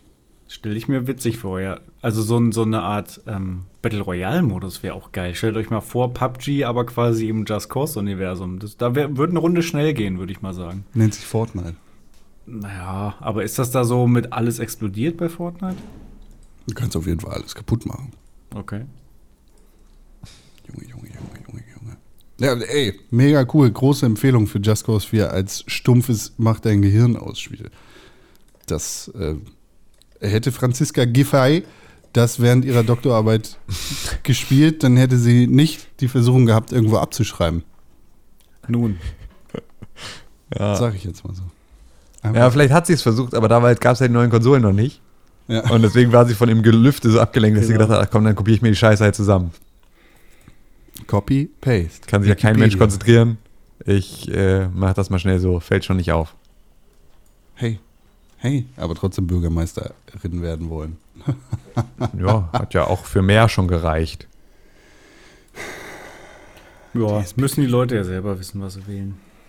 Das, Ohne Scheiß. Wenn wir es hier in Deutschland nicht mehr hinkriegen mit der Politik, wie sollen wir das denn irgendwie perspektivisch hinbekommen, wenn wir galaktische Politik betreiben sollen? So Weltall, Space-Politik mit mehreren Weltallrassen. Hier sind die Aliens, hier sind die Menschen. Wenn wir uns als Menschen nicht mal vertragen kann.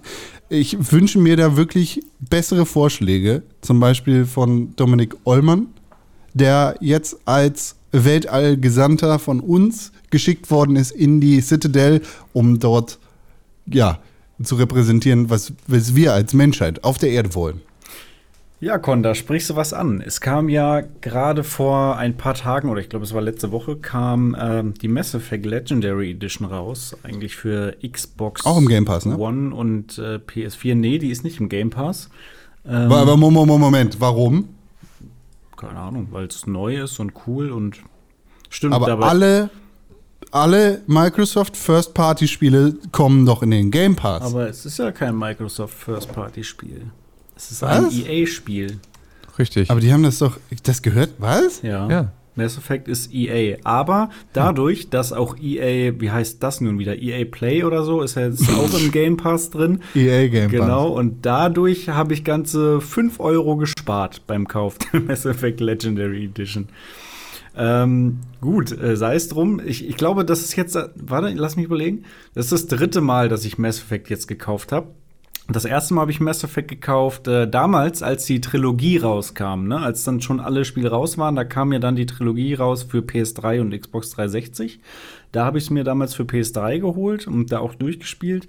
Und dann habe ich es mir vor zwei Jahren, glaube ich, noch mal neu gekauft. Äh, also, was heißt neu? Gebraucht. Auch wieder die Trilogie für die Xbox 360, weil ich die dann auf der One X und jetzt zuletzt auf der Series X gespielt habe. Und da muss ich schon sagen, das hat auf der Series X schon Spaß gemacht, weil ähm, ja, du hast halt ähm, Smart HDR oder wie es heißt und eine bessere äh, Framerate gehabt, kürzere Ladezeiten. Das war insofern schon, schon alles ganz cool und sah auch besser aus. Trotzdem natürlich ein bisschen dämlich, dass ich jetzt gerade die Trilogie durchgespielt habe, bevor die Legendary Edition rauskam.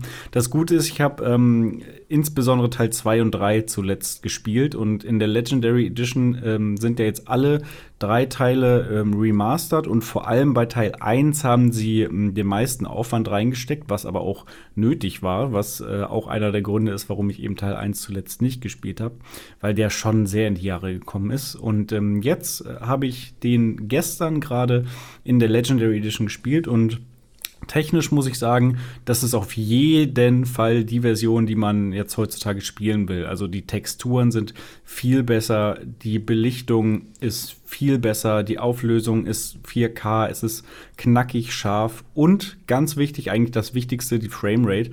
Das Spiel läuft halt butterweich mit, mit 60 Frames ähm, auf 4K auf der Series X und auf der PS5 und auch auf der Series S läuft es, glaube ich, mit 60 Frames, wobei es gibt ein Grafik- und ein Performance-Modus. Ähm, beim Performance-Modus ist es auf der Series X sogar so, dass du bis zu 120 Frames erreichen kannst, aber ich glaube, es läuft dann nicht in 4K, sondern in 1440p, aber da bin ich mir jetzt nicht hundertprozentig sicher. Jedenfalls läuft es halt wunderbar flüssig und sieht gut aus. Also gut ist halt relativ. Ne? Ich finde das sowieso ähm, so ein bisschen schwierig heutzutage, weil du hast teilweise irgendwelche Remasters von alten Spielen, die dann einerseits super geil aussehen, weil sie mega die guten Texturen plötzlich haben und gutes Licht und so. Andererseits sind die Animationen und die ge generellen Charaktermodelle halt aus 2007. Und das ist irgendwie ein komischer Mix. Also ich kann mich jetzt im Fall von Mass Effect damit total anfreunden, weil ich ja das Original kenne und auch so gespielt habe. Insofern fühlt sich das für mich nicht komisch an, groß. Aber wenn man jetzt noch nie Mass Effect gespielt hat und man kauft sich jetzt das Spiel, weil man denkt, okay, ja, remastered und 4K und alles. Ähm, und dann siehst du halt aber diese ja, Gesichter und, und die Animation aus 2007. Ja, weiß ich nicht, ob man da so Bock drauf hat wenn man da kein, noch keinen Bezug zu hat, dann wirkt es dann doch in diesen Aspekten dann doch schon altbacken. Aber zumindest, wie gesagt, alle anderen technischen Sachen haben sie geupdatet und auch ähm, generell das Spielgefühl beim ersten Teil haben sie angepasst. Also es ballert sich jetzt viel flüssiger als vorher. Da haben sie sich schon ein bisschen mehr an Teil 2 und 3 orientiert. Teil 1 war dann noch damals sehr sperrig. Ähm, genau, da habe ich jetzt so na, zwei Stunden gespielt. Ich wurde gerade zum Spectre ernannt vom Citadel-Rat und äh, ja, bin jetzt auf der Suche nach Saren, um den zur Strecke zu bringen. Ist Mass Effect Andromeda dabei? Mass Effect Andromeda ist nicht dabei, aber gut. Was ist das für eine Legendary Edition? Naja, es ist halt die, die Shepard-Trilogie sozusagen, ne? Ähm, oh. Da gehört Andromeda nicht dazu. Aber ähm, äh, interessant, dass du es ansprichst, weil ich habe vor ein paar Tagen auch noch mal ein bisschen Andromeda weitergespielt. Das hatte ich ja zuletzt angefangen, nachdem ich die alte Trilogie durchgespielt habe. Und ich muss sagen, rein technisch gesehen ist es halt schon jetzt krass, weil es quasi genau umgekehrt ist. Also bei Andromeda hast du natürlich aktuellere Charaktermodelle und auch bessere Animationen. Dafür ist halt der Rest komplett scheiße. Also die Framerate ist schlecht, das Spiel ist, läuft maximal mit 30 Frames, ist sehr ruckelig teilweise und auch die Texturen sind teilweise nicht so geil. Also du hast jetzt quasi ein aktuelles re relativ aktuelles Spiel, was nicht gut performt und ein sehr altes Spiel, was gut performt. Also das ist schon eine sehr spezielle Situation, die man da jetzt hat. Ähm, aber wahrscheinlich würde ich tatsächlich den Leuten eher empfehlen, die alte Trilogie zu spielen, anstatt Andromeda zu spielen, obwohl Andromeda nicht so schlecht ist wie sein Ruf. Ja, habt hm. ihr mal Mass Effect gespielt eigentlich? Ich habe ja. Mass Effect nie gespielt. Ich habe Mass Effect immer nur, mein Mitbewohner hat halt Mass Effect gespielt. Und deswegen war das immer so was, wo ich dann so mit Teil hatte, wenn er das gespielt hat und wir dann irgendwie so gemeinsam da auch mal irgendwie so äh, äh, Sachen gemacht haben, aber halt nie so, dass ich selber jetzt die Person war, der irgendwie die Konsole, also ich hatte ja keine Xbox, deswegen war das ja, äh, äh für mich dann sozusagen auch äh, gar nicht zugänglich so für lange Zeit. Und als es dann eben auf der PlayStation rauskam, war ja auch so ein bisschen das Thema schon vorbei. Und ich bin irgendwie nie dazu gekommen, das dann nachzuholen. Ähm, und da dann Mass Effect 3 ja jetzt auch nicht irgendwie so äh, super beliebt war, ähm, als es dann rauskam, war das sozusagen so ein bisschen, ist das einfach an mir vorbeigegangen. Und ich habe aber immer auch gedacht, eines Tages muss ich das mal spielen. Bin jetzt eigentlich ganz froh, dass es diese Variante gibt, so dass man jetzt rein theoretisch einfach sagen könnte, okay, äh, jetzt spiele ich diese Version, die ja nun technisch zumindest irgendwie so ist, dass da ganz viel ausgebügelt ist, ähm, was irgendwie ähm, so bisher jetzt irgendwie vielleicht sonst ein Problem war. Aber äh, Trotzdem ist natürlich so, Gott, ey, ob man jetzt wirklich dann sich jetzt die Zeit an ins Bein binden muss, um jetzt dann Mass Effect zu spielen, obwohl es doch eigentlich viele andere Sachen gibt, die vielleicht irgendwie interessanter sind. Also für das, was Mass Effect macht, würde ich fast sagen, gibt es kein Spiel, was es besser macht. Also dieses ganze Storytelling, diese dieses Universum, was da aufgebaut wird, mit eigenen Rassen und einer eigenen Geschichte zu jeder Rasse und der Kultur und so weiter und so fort und wie das alles zusammenspielt, plus dieses ganze rollenspielige Entscheidungssystem und so, das ist schon, würde ich sagen, in der Form einmalig, wie sie es gemacht haben. Also wenn man auf Sci-Fi steht und auf so, ne, so ein bisschen Star Trek-mäßige Geschichten, ähm, dann würde ich es empfehlen, wenn man aber auch sich mit der Technik und der, der, ja, dem ganzen Gameplay anfreunden kann. Das muss man sich einfach mal angucken. Und, ne, ich meine, wie gesagt, das ist halt jetzt auch so ein bisschen altbacken, die Spiele schon, auch wenn sie jetzt aufgewertet wurden. Das muss man sich vielleicht einfach mal ein, zwei Videos angucken, um dann zu überlegen, habe ich da Bock drauf. Wenn man da grundsätzlich Bock drauf hat, dann würde ich das auf jeden Fall auch heute noch empfehlen. Es ist natürlich eine gewisse Zeit, die man sich da ans Bein bindet. Ne? Ich würde auch nicht sagen, spiel nur Teil 1 oder spiel nur Teil 2 oder nur Teil 3. Das ist schon eine äh, zusammenhängende Geschichte ist. Wenn ich einen Teil rausgreifen müsste, würde ich sagen Teil 2, weil der noch so ein bisschen für sich steht. Ähm, also wenn du wirklich nur einen einspielen willst, dann den. Aber an sich ist es schon eine zusammenhängende Geschichte, wo du aber dann auch für jeden Teil gute 30 Stunden einplanen kannst. Also sage ich mal, so 100 Stunden bist du wahrscheinlich schon roundabout auf jeden Fall dabei, wenn du jetzt irgendwie Mass Effect durchspielen willst. Kannst natürlich auch noch länger spielen, je nachdem, wie viel du da machen willst. Das ist eine Menge. Das ist eine Menge. Das, Aber es ist wirklich schön, dass man jetzt eben die Möglichkeit hat, dass es einfach jetzt diese technisch saubere, einigermaßen saubere Version gibt, ähm, die du auf allen PlayStation, also allen aktuellen PlayStation und Xbox-Konsolen spielen kannst. Ähm, denn vorher war es ja so, ich hatte mir extra die Xbox-Version geholt, weil ich die ja zumindest relativ aufgewertet dann auf der Series X spielen konnte. Was aber dazu kam, ist, es reichte ja nicht für 30 Euro diese Trilogie zu kaufen, sondern ich musste ja alle DLCs noch dazu kaufen. Das muss man wirklich noch mal dazu sagen, das war bei Mass Effect ganz schlimm, ähm, dass ein Drittel des Contents, sage ich mal, in irgendwelchen DLCs versteckt war. Ähm, so dass ich, glaube ich, noch mal 80 Euro für DLCs ausgegeben habe Wow. zu, den, zu den 30 Euro für die, für die äh, Spielversion. Weil diese DLCs, das sind ja, das ist ja alles Xbox 360 Stuff ähm, gewesen. Ähm, und diese Download-Contents wurden bei, bei im Microsoft Store quasi nie runtergesetzt. Also ich glaube, du kannst dir auch jetzt irgendwie noch GTA 4 Ballad of Gay Tony für 30 Euro kaufen oder so im, im Microsoft Store. Ähm, aber immerhin gab es die Möglichkeit. Bei PlayStation gab es ja nicht mal die Möglichkeit, Mass Effect überhaupt zu spielen auf der PS5 und PS4 bis jetzt.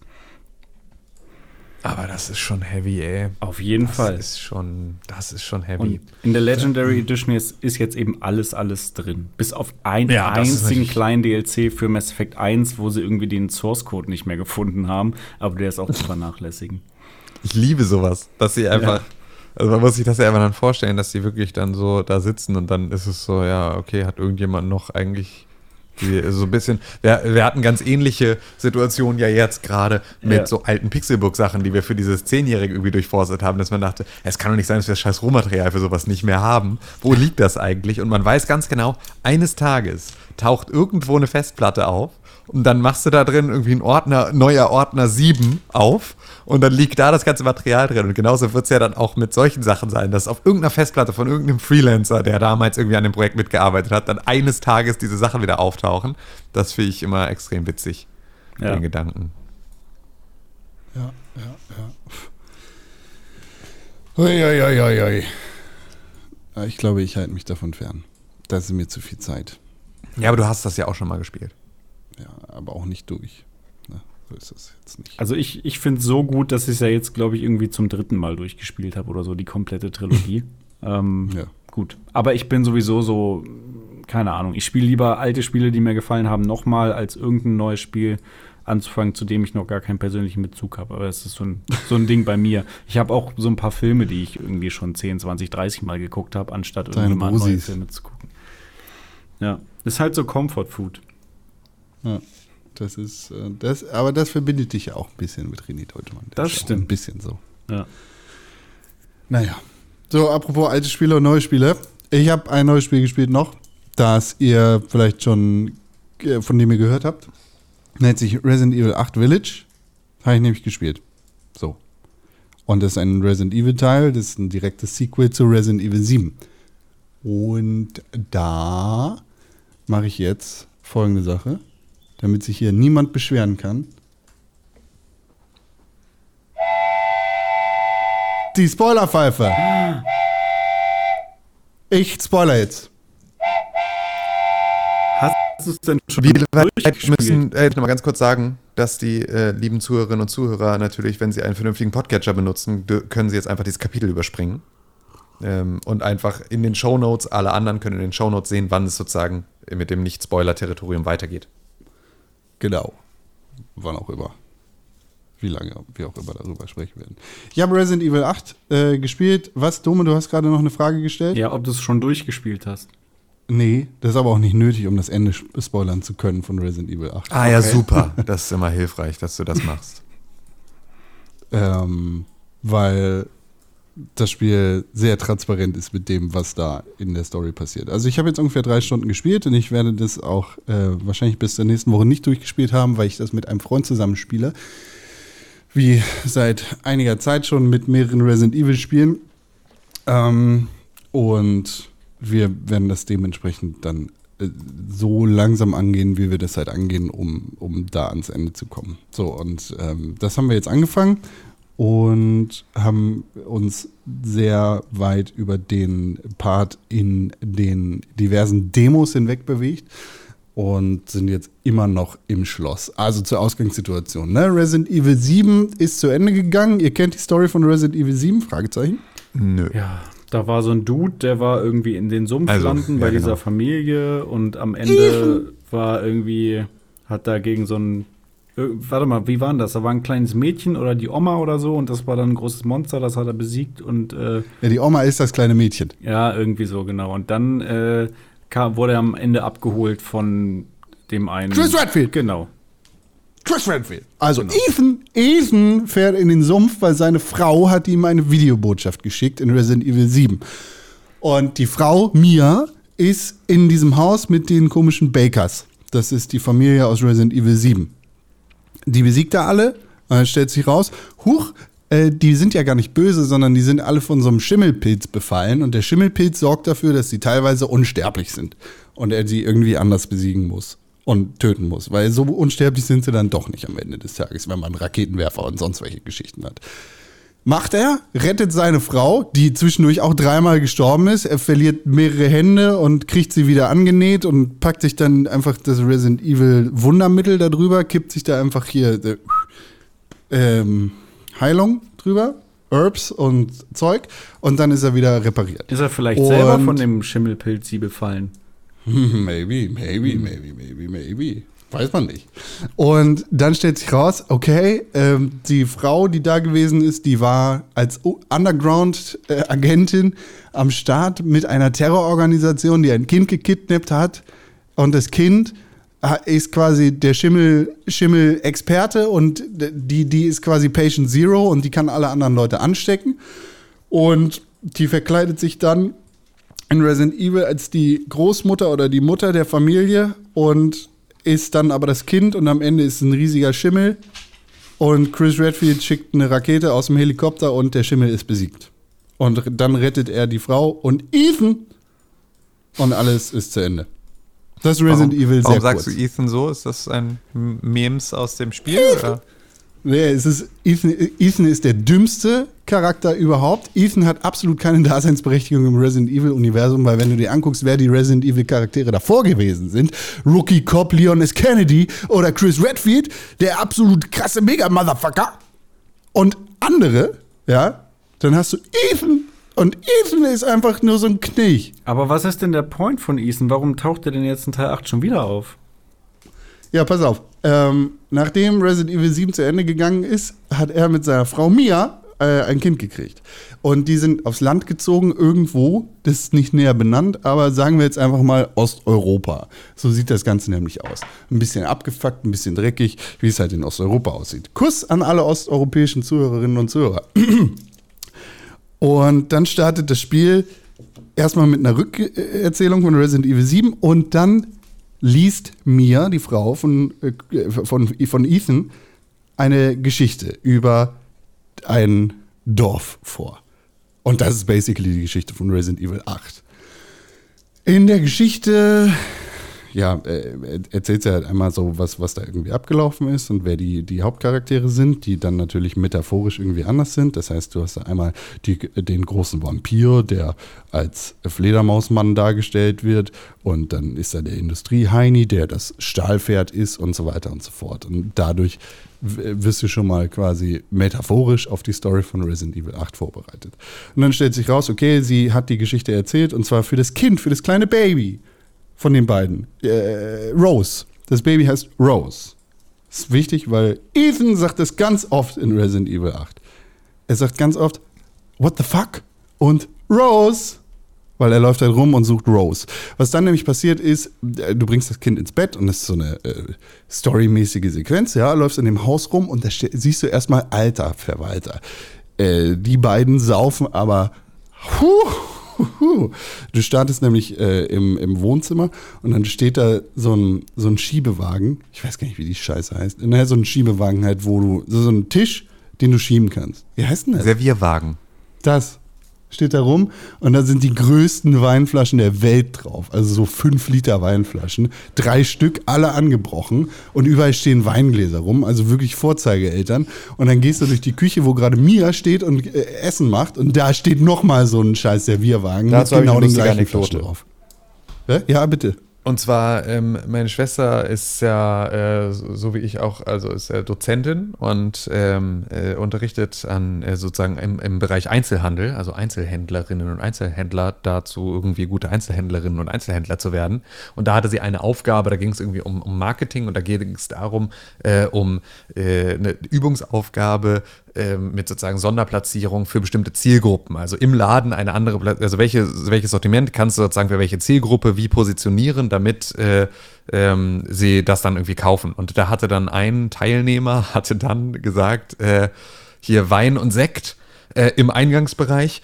Ähm, und zwar Zielgruppe sind äh, frische Mütter ähm, weil die sind so gestresst und die sind so fertig mit den Nerven. Und äh, gibt es sozusagen Wein und Sekt ähm, dann als, äh, als Platzierung extra für die kommuniziert. Und daneben sozusagen als Sonderplatzierung machen wir dann noch Schaumbad und so ähm, äh, Aromakerzen und all irgendwie so ein Kram. Ähm, und wir müssen sozusagen, also das Ziel ist den ähm, frischen Müttern das Gefühl zu geben, dass es okay ist, wenn sie saufen. Das war einfach so eine wunderschöne Lösung für dieses Problem. Und äh, so schön nachvollziehbar und so ein, ja, also es ist natürlich eine absolut absurde Antwort auf diese Frage und trotzdem volle Punktzahl. Bitteschön. Herzlichen Glückwunsch, weil ähm, das ist äh, genau richtig. Das ist zumindest Aufgabe voll verstanden, wenn auch vielleicht nicht so, dass da jetzt ähm, der nächste Laden sagt, jo, machen wir genauso, aber äh, kreativ gelöst. Dankeschön, fand ich Moralisch fragwürdig, Kapitalismus. Moralisch fragwürdig, aber es ist ja am Ende, wenn die. Werbung genau. ist immer moralisch mehr als fragwürdig. Ja, Ja, das stimmt. Das ist korrekt. Äh, ja, du läufst dann halt in diesem Alkoholikerhaushalt rum, siehst die ganzen Weinflaschen und bringst das Baby, das frische Baby ins Bett. Und jetzt meine Frage an Tim. So ein Babybett, ne? Sagen wir, das Kind ist so alt wie dein Kind jetzt. Mhm. Was ist in dem Bett drin? Nichts. Weil? Schimmel. weil plötzlicher Kindstod ein Riesenproblem ist. Und äh, du willst sozusagen nicht irgendwie Sachen in diesem Bett haben, die dem Kind auf, äh, aufs Gesicht fallen könnten oder sonst irgendwie sowas oder irgendwie, ja, so dafür sorgen könnten, dass das Kind in irgendeiner Form äh, erstickt. Das war mein erster Gedanke, weil das, ich habe das Gefühl, sowas weiß man und lernt man. Plötzlicher Kindstod und so, du packst dir einem frischen Baby absolut nichts ins Bett, weil sonst erstickt das. So, Zumindest ist das Risiko dann höher, ja. genau. Nicht automatisch. Du stellst rein, fuck, ein Kissen, oh Gott. Ja, Nein. wie, wie ist das mit, mit äh, Kissen, Decke etc.? Nichts. Nichts. Nichts, Kinder. Okay. sollten am Anfang in irgendwie äh, ihrem Bett liegen, in einem eigenen In Bett. Also das ist sozusagen jetzt, das ist jetzt die, die plötzliche Kindstod äh, Leitlinienempfehlung ist, Kind schläft in seinem eigenen Bett, in Rückenlage, in einem Schlafsack. Und diese Schlafsäcke für Babys sind im Prinzip ähm, ja so ärmellose Westen, die unten dann so ein Schlafsackteil dran haben. Und die machst du ihnen sozusagen zu. Das heißt, sie sind halt eingepackt und zugedeckt, aber können sich halt nicht aus dieser Decke befreien, können die sich nicht übers Gesicht strampeln oder sonst irgendwie sowas, sondern sind halt darin angezogen. Und ansonsten darf nichts in diesem Kinderbett sein. Das ist das, was die Vorgabe ist, äh, die du sozusagen dann überall, überall äh, erzählt bekommst. Klingt sinnvoll. Ja, ist hier nicht so. Ist hier nicht so. Also zusätzlich dazu, dass die beiden äh, da irgendwie die 5-Liter-Flaschen Wein killen wie Weltmeister, ist in dem Babybett ein fettes Kissen und eine Decke drin. Ich dachte sofort, äh, to tot, Kind tot. Nein. Ja, das sind ja auch die USA. Da ist das noch ein bisschen was anderes. Ja, aber die sind ja in Osteuropa. Ach so. Ja. Naja, bringst das Kind ins Bett, gehst du wieder runter zu Mia, die gerade Essen fertig hat und setzt dich an den Tisch zum Essen und plötzlich macht's Boom, bababam und die Alte ist erschossen worden. Wer kommt durch die Tür? Chris Redfield. Chris Redfield hat die Alte erschossen und klaut jetzt das Kind und dich. Wow! So, weiß man aus Trailern und allem. Passiert halt. Und äh, dann geht's los, so, du bist irgendwie entführt worden, deine Frau ist gerade erschossen worden von Chris Redfield, mehrfach in den Kopf übrigens. Und das Kind wurde irgendwie geklaut. Äh, Cut zu Autounfall im Wald. Irgendwie ist das Auto, in dem du gerade geräubert worden bist, von der Böschung runtergeweht worden und äh, der Fahrer und alle Mitfahrer außer dir sind tot. Und dann bewegst du dich durch den Wald und plötzlich erreichst du das Resident Evil 8 Village und bist da. Und in dem Moment kriegst du halt so einen Blick sehr präsent auf das Schloss, das komplett in dem Marketingmaterial irgendwie verwurstet worden ist. Aber du kriegst auch einen guten Blick auf das Dorf und auf alle anderen Schauplätze. Und da wird dir das erste Mal klar, also so ungefähr 15 Minuten nach dem Intro, okay, es gibt das Schloss, es gibt das Dorf, es gibt eine Windmühle, es gibt einen großen See und es gibt so eine Fabrikhalle. Und äh, spätestens da weißt du, okay, äh, das Spiel spielt sich nicht nur in dem Schloss ab, das wir in Marketingmaterial und Trailern gesehen haben.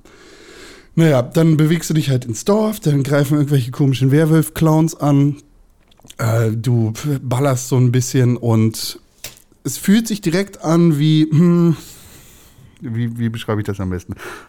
Eine Mischung aus Resident Evil 4 und 5 in First Person. Für Fans der Serie heißt das, es ist weniger Grusel und mehr Action. Und generell ist das einerseits eine große Enttäuschung und andererseits ein großes, mh, ja, ist irgendwie eine große Enttäuschung und gleichzeitig eine gute Chance für dieses Spiel, sich anders darzustellen als Resident Evil 7, was einen krassen Fokus auf diese Horror- und Gruselgeschichte gelegt hat. So, gibt natürlich trotzdem irgendwie Jumpscares und gruselige Momente, wie es halt in Resident Evil üblich ist, aber du bist halt in so einem Action-Dorf, in dem Action am Start ist. Und anders als in Resident Evil 4, wo du halt die Las Plagas hattest, was Menschen, die infiziert waren, sind, laufen da halt Werwölfe rum. Und das ist alles ein bisschen strange. So. So, die greifen dich dann an. Irgendwie, du kommst in so eine unbesiegbare Cutscene, wo so ein riesiger Typ sich umnockt und plötzlich läutet eine Glocke und alle verpissen sich. Und dann ist das Dorf wieder leer, es sind keine Werwölfe mehr da. Das klingt Und ja mega wie, wie Resident Evil 4. Ja, also es ist irgendwie, okay, hier kommt der Spannungsbogen und gibt richtig Gas und plötzlich gibt es den krassen Abfall und dann geht der Spannungsbogen wieder hoch, bis es wieder einen Abfall gibt. Weil nachdem du dann irgendwie gegen diese Werwölfe verloren hast, weil das muss in der Story so passieren, mh, hörst du einen Funkspruch und dann sagt jemand, komm mal in mein Haus. Aha, dann gehst du, suchst du in dem Haus äh, oder suchst du in dem Dorf rum, triffst auf dem Weg noch irgendwie so eine Wahrsagerhexe und dann gehst du in, in dieses Haus und da sind dann alle übrigen menschlichen Dorfbewohner, die halt am Leben geblieben sind. Die sind aber alle verzweifelt und total traurig und auch besoffen, weil irgendwie saufen da alle super große Weinflaschen und äh, dann plötzlich äh, verwandelt sich einer von denen in so einen Werwolf mit einer Machete in der Hand und das Haus geht in Flammen auf. So, du findest einen Weg raus und dann ist wieder Ruhe. Das heißt, du hattest erstmal diesen Peak mit diesem Werwolf-Angriff. Es geht krass nach unten. Dann kommt ein zweiter Peak mit diesem Flammenhaus. Es geht krass nach unten. Und dann kommen so ein paar Res Resident Evil-Suchgeschichten und dann wirst du entführt von Heisenberg. So, aber äh, be bevor ich äh, zu Heisenberg und den anderen vier äh, Hauptgegnern in diesem Spiel komme, äh, nee, zu den insgesamt vier Haupt, nee, ne, anderen vier Hauptgegnern in diesem Spiel komme. Dieses Spiel ist so krass. Also das, ich, ich hoffe, dass es eine Finte ist und dass ich nicht richtig liege. Aber ich befürchte, dass es nicht so ist. Weil dieses Spiel in den ersten 20 Minuten alles erzählt. Erstens in diesem Intro, das dieses vorgelesene Kinderbuch ist, ja, da kriegst du die komplette Story einmal durchgekaut. Hier ist das, was passieren wird. Und zwar in metaphorischer Form erzählt. Dann kommst du in dieses Dorf und findest da überall irgendwelche komischen äh, glaubenstechnischen äh, Memorabilia-Dinger und äh, Notizen aus irgendwelchen Notizheften, die dir komplett erzählen, was passieren wird. Und dann läuft da so eine Hexe rum, die zu 100 Prozent auf jeden Fall ich habe das Spiel drei Stunden gespielt und ich bin mir zu 100% sicher, dass genau das der Fall ist. So eine Hexe, die halt so ein, äh, ja, ich bin der gute Leitfaden für den Anfang, aber ich bin doch ein bisschen komisch mäßig ist, die ist auf jeden Fall der Hauptgegner dieses Spiels. Es stellt sich nämlich raus, in diesem Dorf ähm, beten alle eine Mother Miranda an. Und wie sich dann in den nächsten zwei, drei Stunden rausstellt, Mother Miranda ist irgendwie wahrscheinlich äh, gar nicht so heilig, sondern äh, eher böse. Ja, ähm, die beschützt einerseits die Leute, terrorisiert sie aber auch. So ein bisschen Und, wie die Mafia. Äh, ein bisschen wie die Mafia.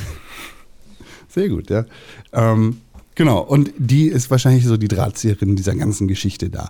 Weil Mother Miranda hat vier Kinder erzeugt, nicht gezeugt, sondern erzeugt. Das ist einmal die äh, Lady Dimitrescu, die alte aus den Trailern, diese große Vampirfrau, die der erste Hauptgegner ist. Dann gibt es den Heisenberg-Mann, äh, der, der ist wirklich Heisenberg. Der, das ist der mit dem Blue Crystal, oder? Genau, das ist der mit dem blauen Crystal, ähm, aber auch der, der magnetische Fähigkeiten hat, warum auch immer. Und dann gibt es so ein Puppenkind, das ist ganz komisch, und so eine bucklige Alte. Das sind so die Hauptgegner, gegen die du kämpfen wirst. Ähm, und dann läufst du halt in das Schloss und in dem Schloss triffst du dann Lady Dimitrescu, die vielleicht deine Tochter geklaut haben könnte, das wahrscheinlich aber nicht getan hat, die auch noch drei Töchter hat. Und diese drei Töchter, das sind so komische Vampir-Fliegenteile. Also die bestehen aus Insekten und die setzen sich, die Insekten setzen sich zusammen und sehen dann aus wie Menschen. Die haben aber übernatürliche Kräfte und sind so Vampire. Und das ist so der Anfang. Ja, du kämpfst gegen die Vampire, du kämpfst gegen die Töchter von Lady Dimitrescu und dann kämpfst du irgendwann auch gegen Lady Dimitrescu. Und am Ende hast du die besiegt und dann geht's weiter zum nächsten Gegner. Und da bin ich gerade. An dem Punkt, an dem ich die komplette Story raus habe, aber noch nicht den ersten Bossgegner besiegt habe. Okay. Und ich bin mir ziemlich sicher, dass ich genau weiß, wie es läuft. Also ich, ich, äh, hier bin ich mir zu hundertprozentig sicher, dass Mother Miranda die, die alte ist, die im Dorf rumläuft. Also diese,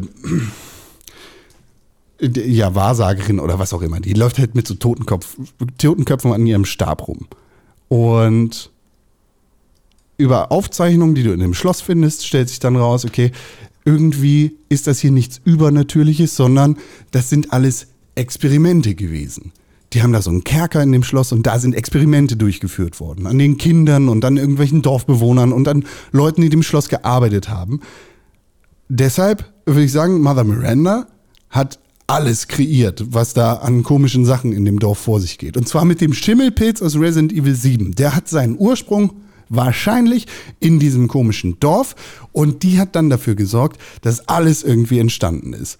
Das heißt, Mother Miranda ist wahrscheinlich die Gründerin oder sonst irgendwas von Umbrella. Umbrella, ne, wissen wir, ist die böse Terrororganisation, die alles verursacht hat, was in Resident Evil vor sich geht. Alle Zombies erschaffen hat und den T-Virus und den X-Virus und deine Mutter und so weiter und so fort. Und das ist bestimmt so eine Origin-Story, die jetzt hier gerade abläuft. Ah, da Ähm. habe ich mal eine Frage zu. Spielt, spielt denn auch Resident Evil 7 und da, damit dann auch 8 irgendwie vor den anderen Resident Nee. Evil Spielen? Nee, nee, das spielt halt später, aber du findest dann halt erst raus, dass das tatsächlich die Origins von Umbrella ist oder sind. Ah, okay. Aber das, das weißt du jetzt noch nicht hundertprozentig. Das predict. Nee, ich weiß das nicht zu hundertprozentig, das, ist meine, das ist jetzt mein Tipp. Äh, ich sage, dass die Story in die Richtung gehen wird. Ähm, und die experimentiert halt so an den Leuten in diesem Dorf rum und die meisten Leute in dem Dorf sind zu schwach und die werden zu irgendwelchen komischen Werwölfen. Warum sie nicht zu Zombies werden, kann ich dir nicht sagen. Ähm, aber dieser Schimmelscheiß macht halt diese Werwölfe. Und die krassen Menschen in diesem Dorf, das sind dann halt die vier Bosse, ne? Die Vampirlady, der äh, Heisenberg, Metallmann, die Bucklige und die Puppe. Die ähm, sind stark genug, um diesen Virus anzunehmen und die bekommen dann Special-Fähigkeiten. Im Fall von der Vampirlady ist es halt, die muss Blut trinken und ist trotzdem ist dann irgendwie unverwundbar. Kann nicht fliegen, aber die hat so krasse Fingernägel, die sie rausfallen kann, so ein bisschen Wolverine-mäßig, mit, der sie, mit denen sie auch irgendwie äh, Stahl durcheinander schneiden kann. Oder dir die Hand abhacken kann, weil das passiert auch. Sie hackt dir die Hand ab. wieder. Die Hand nimmst du dann, steckst sie quasi an deinen Arm und kippst dir dieses Resident Evil Medizinzeug drüber und die Hand ist wieder angewachsen. Ah, das kommt mir also das Spiel nimmt vor. sich auch nicht ganz so ernst. Das ist ganz cool. Ähm, naja, und dementsprechend sage ich auch, es gibt fünf Orte in diesem Spiel, wo diese ganzen Leute ver verortet sind. Es gibt das Dorf, wo dann bestimmt Mother Miranda am Ende ist. Es gibt dieses Schloss, es gibt die Fabrik, es gibt eine Windmühle und irgendeinen anderen Ort. Und ich sage, ich lehne mich jetzt hier aus dem Fenster, das ist quasi mein verschlossener äh, Umschlag, den ich vor Ende dieses Spiels abgebe. Chris Redfield benutzt äh, die, die, die Frau und das Kind, um Mother Miranda auf äh, ja, um die zu locken und Moment. rauszufinden. Hat er die Frau nicht erschossen? Ja, aber die ist unsterblich. Die ist ja auch im ersten so. Teil, äh, also in Resident Evil 7, 20.000 Mal gestorben ungefähr. Und genau, der will rausfinden, was hat es eigentlich auf sich mit der ganzen Geschichte. Chris Redfield ist quasi der Drahtzieher, aber nicht böse, sondern gut. ist wichtig, er ist nicht böse. Vielleicht, ähm, ja, vielleicht wird es so sein. Ziemlich sicher. Das ist die Story von Resident Evil 8. Nach drei Stunden. Nun. Ist cool. Ist nicht das, was ich erwartet habe. Nach Resident Evil 7. Aber ich finde es nicht schlimm. Also ist es vom Gameplay ich finde es nicht her scheiße, ich finde es aber auch nicht super geil. Also- Nö, das Gameplay ist basically das gleiche. Okay. Nur, Weil dass es klang du so, halt mehr Action mehr hast. Action. Ja, genau. Ja, du hast halt mehr Action, dadurch, dass halt einfach mehr los ist. Und es sind weniger enge Korridore wie in Resident Evil 7, sondern weitere. Es ist so ein bisschen wie das Gameplay am Ende von Resident Evil 7 gewesen ist. Mm. Und du kriegst am Anfang schon richtig viele krasse Waffen. So, was auch auf der einen Seite scheiße ist, auf der anderen Seite gut. Also, äh, du bekommst, äh, ich glaube, in den ersten 15 Minuten eine Schrotflinte. So. Und genau das ist halt der Spannungsbogen. Es, ne, hoch und krasser Abfall, hoch, krasser Abfall und dann geht's wieder hoch und nochmal ein krasser Abfall und dann geht's hoch. Äh, Aber irgendwie, ja, weiß ich nicht. Ich habe das Gefühl, Resident Evil 8 ist so ein bisschen der Versuch, alle Resident Evil Teile zusammenzuwürfeln und halt zu sagen, okay, wir hatten Resident Evil 5, wir hatten Resident Evil 4, die waren cool, aber die waren ein bisschen actionmäßiger. Wir hatten Resident Evil 2, 3 und 1, die waren ein bisschen horrormäßiger. Hier bringen wir alles ein bisschen zusammen. Und ich kann mir auch gut vorstellen, dass alle Bosse am Ende des Tages irgendwie, hm, vielleicht unterschiedliche Elemente haben werden. Also, dass du äh, in dem Schloss halt so ein bisschen mehr schleichst. Weil du kannst diese Vampir-Ladies nicht besiegen und Vampire sind total gruselig. Und du hast dieses Schloss, das ist total gruselig. Und dann kommst du in, in die nächste Sequenz, das ist dann meinetwegen die Fabrik, in der ist dieser Metall-Heisenberg-Heini. Und das ist vielleicht ein bisschen mehr Action. Das ist dann halt Resident Evil 5. Und dann kommt vielleicht Chris Redfield irgendwo und schlägt einen Meteoroiden in die, in die Fresse von Wesker. So. Gibt's Weißt den du? noch? Wesker? Nee, Wesker Ja. ist ja am Ende von Resident Evil 5 gestorben, aber sag niemals nie, weil Gut, Wesker die, stirbt da stirbt nicht. ja jeder äh, alle fünf Minuten Why can't you anscheinend. understand, Chris? You can't hide forever. Klingt, ja, ist, klingt spannend, auf jeden Fall. Aber wäre natürlich wirklich, äh, wäre schade, äh, doch wenn du jetzt tatsächlich nach drei Stunden die komplette Story schon bis zum Ende durchschaut hättest, oder? Wäre das nicht ein bisschen traurig? Also ich hoffe, da kommt Ja. noch was. Ja, ich äh, sag, ich, ich hoffe auch, dass das Spiel nicht ganz so transparent ist. Vielleicht achte ich da auch drauf. Aber ähm, ich- hm, kann, es kann so oder so kommen, weißt? Ja, Ich okay. weiß es nicht. Ich, ich hoffe, dass es anders wird, aber ich glaube nicht.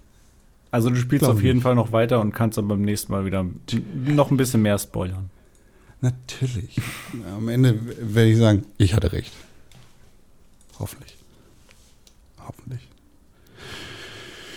Das Resident Evil 8 Village. Ist cool. Aber äh, hast du dich ich eigentlich glaube, auch auch ein Tim? Königke kann das spielen. Nee. Äh, Also äh, erschreckt, aber nicht gegruselt. Deshalb würde ich sagen, ein Tim Königke kann das auch spielen.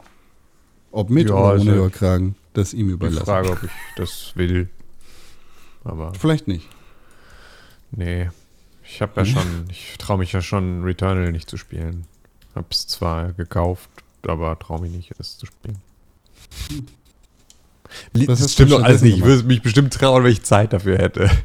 Aber es äh, ist noch nicht so weit. Was hast du stattdessen gemacht? Mhm. Ja. Musik Also, gehört? Ich habe Musik gehört ein bisschen. Ja, das ist das vielleicht das Einzige, was ich gemacht habe. Ähm, nee, also, also ich habe im Ferienhaus, war meine Schwester zu Besuch und meine Schwester ist gerade äh, äh, Danger Dan Ambassador. Ähm, ist sie auch schon länger, aber jetzt war sozusagen, jetzt ist ja Danger Dan auch nochmal wieder in einem anderen Fokus ähm, durch sein neues Album. Danger Dan ähm, kennen die einen oder anderen vielleicht von der Antilopen Gang, ist ein Rap-Musiker, ähm, der da ähm, Rap-Musik macht. Und der hat jetzt ein neues Album rausgebracht und jetzt ist nämlich plötzlich auch der, äh, der Feuilleton äh, auf ihn aufmerksam geworden, weil jetzt macht er nämlich nicht mehr asoziale Rapmusik, sondern jetzt spielt er Klavier und plötzlich sagen Leute, ah, guck mal, der sagt ja ganz kluge Sachen und dabei sagt er die gleichen Sachen, die er seit Jahren schon irgendwie bei der Antilopen So Gang voll der erzählt. Intellektuelle. Aber, aber genau, jetzt ist halt plötzlich, jetzt ist es halt okay, jetzt kann man sich das anhören, jetzt ist er halt nicht mehr asozial, sondern jetzt ist er plötzlich halt sehr klug. Ähm, und äh, wie gesagt, das war er vorher auch schon und hat einfach ähm, ein sehr, sehr gutes Album gemacht, ähm, das ich äh, hier an dieser Stelle einfach mal allen empfehlen möchte, weil ähm, es wirklich einfach ein, ein spannendes Album ist, das viele aktuelle Themen aufnimmt, das irgendwie auch äh, äh, ja, spannend ähm, also ja, einzelne spannende äh, Passagen hat, äh, auch so Sachen, die man halt so kennt. Also ich, es gibt ein sehr, sehr schönes Lied darüber, in dem er äh, äh, darüber äh, singt und erzählt, dass äh, seine Schule ähm, in ihrem Wikipedia-Eintrag stehen hat, dass er ein Schüler dieser Schule war und sich damit schmückt. Und ähm, er rechnet dann halt so ein bisschen mit seiner äh, mit seiner Schule ab und so. Und das ist, also sind alles so Sachen, die irgendwie ganz schön sind und wo man so äh, das Gefühl hat, ja, das, dazu kann ich in irgendwie eine, da kann ich zu diesem Gefühl eine Beziehung aufbauen. Und es sind sehr schöne, auch äh, äh, Liebeslieder damit drauf. Und so. das ist ein, ein, ein sehr, sehr, sehr, sehr schönes Album, das ich irgendwie einfach äh, allen ähm, ans Herz legen möchte.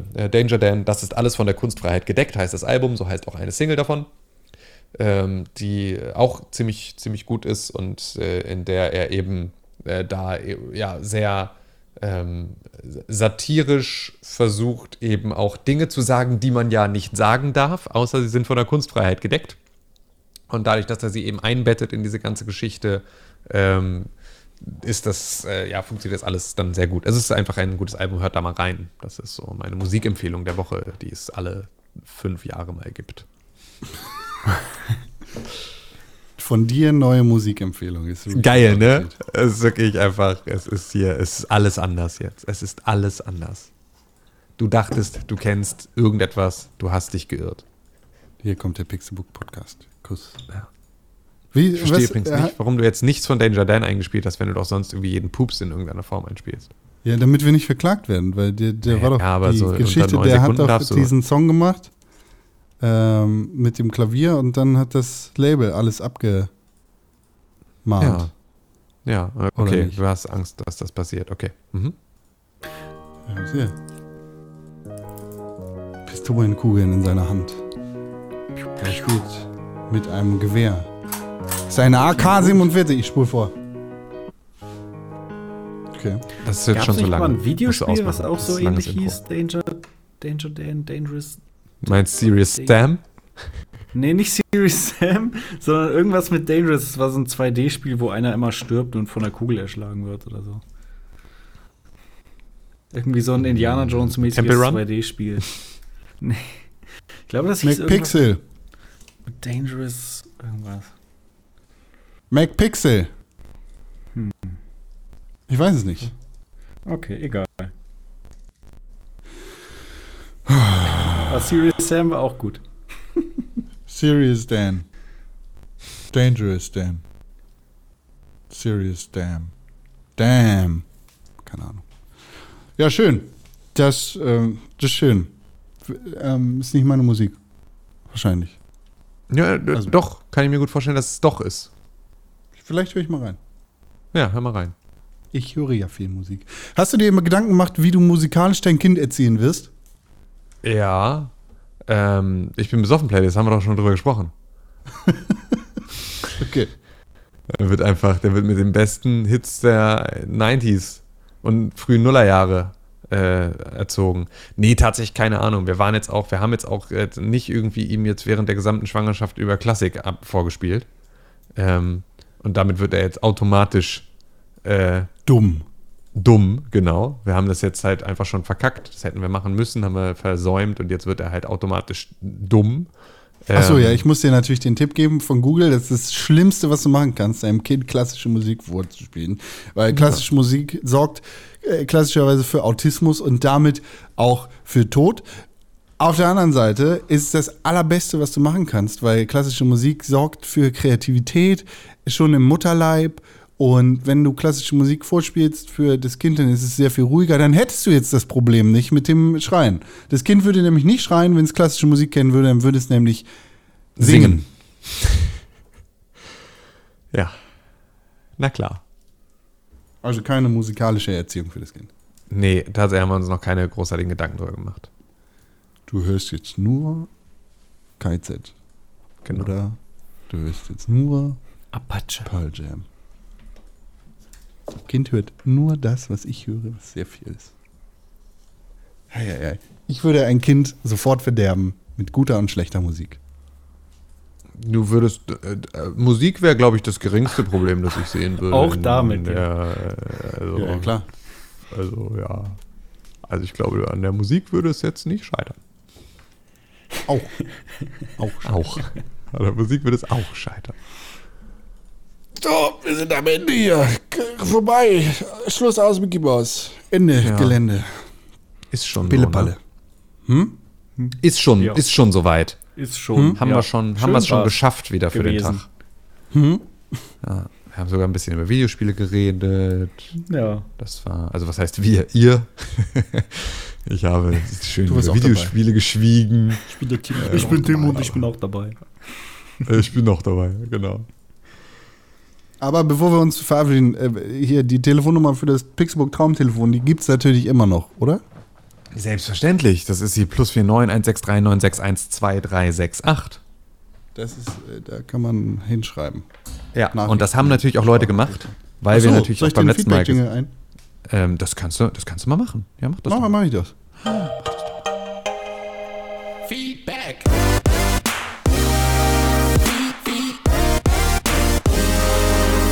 Feedback.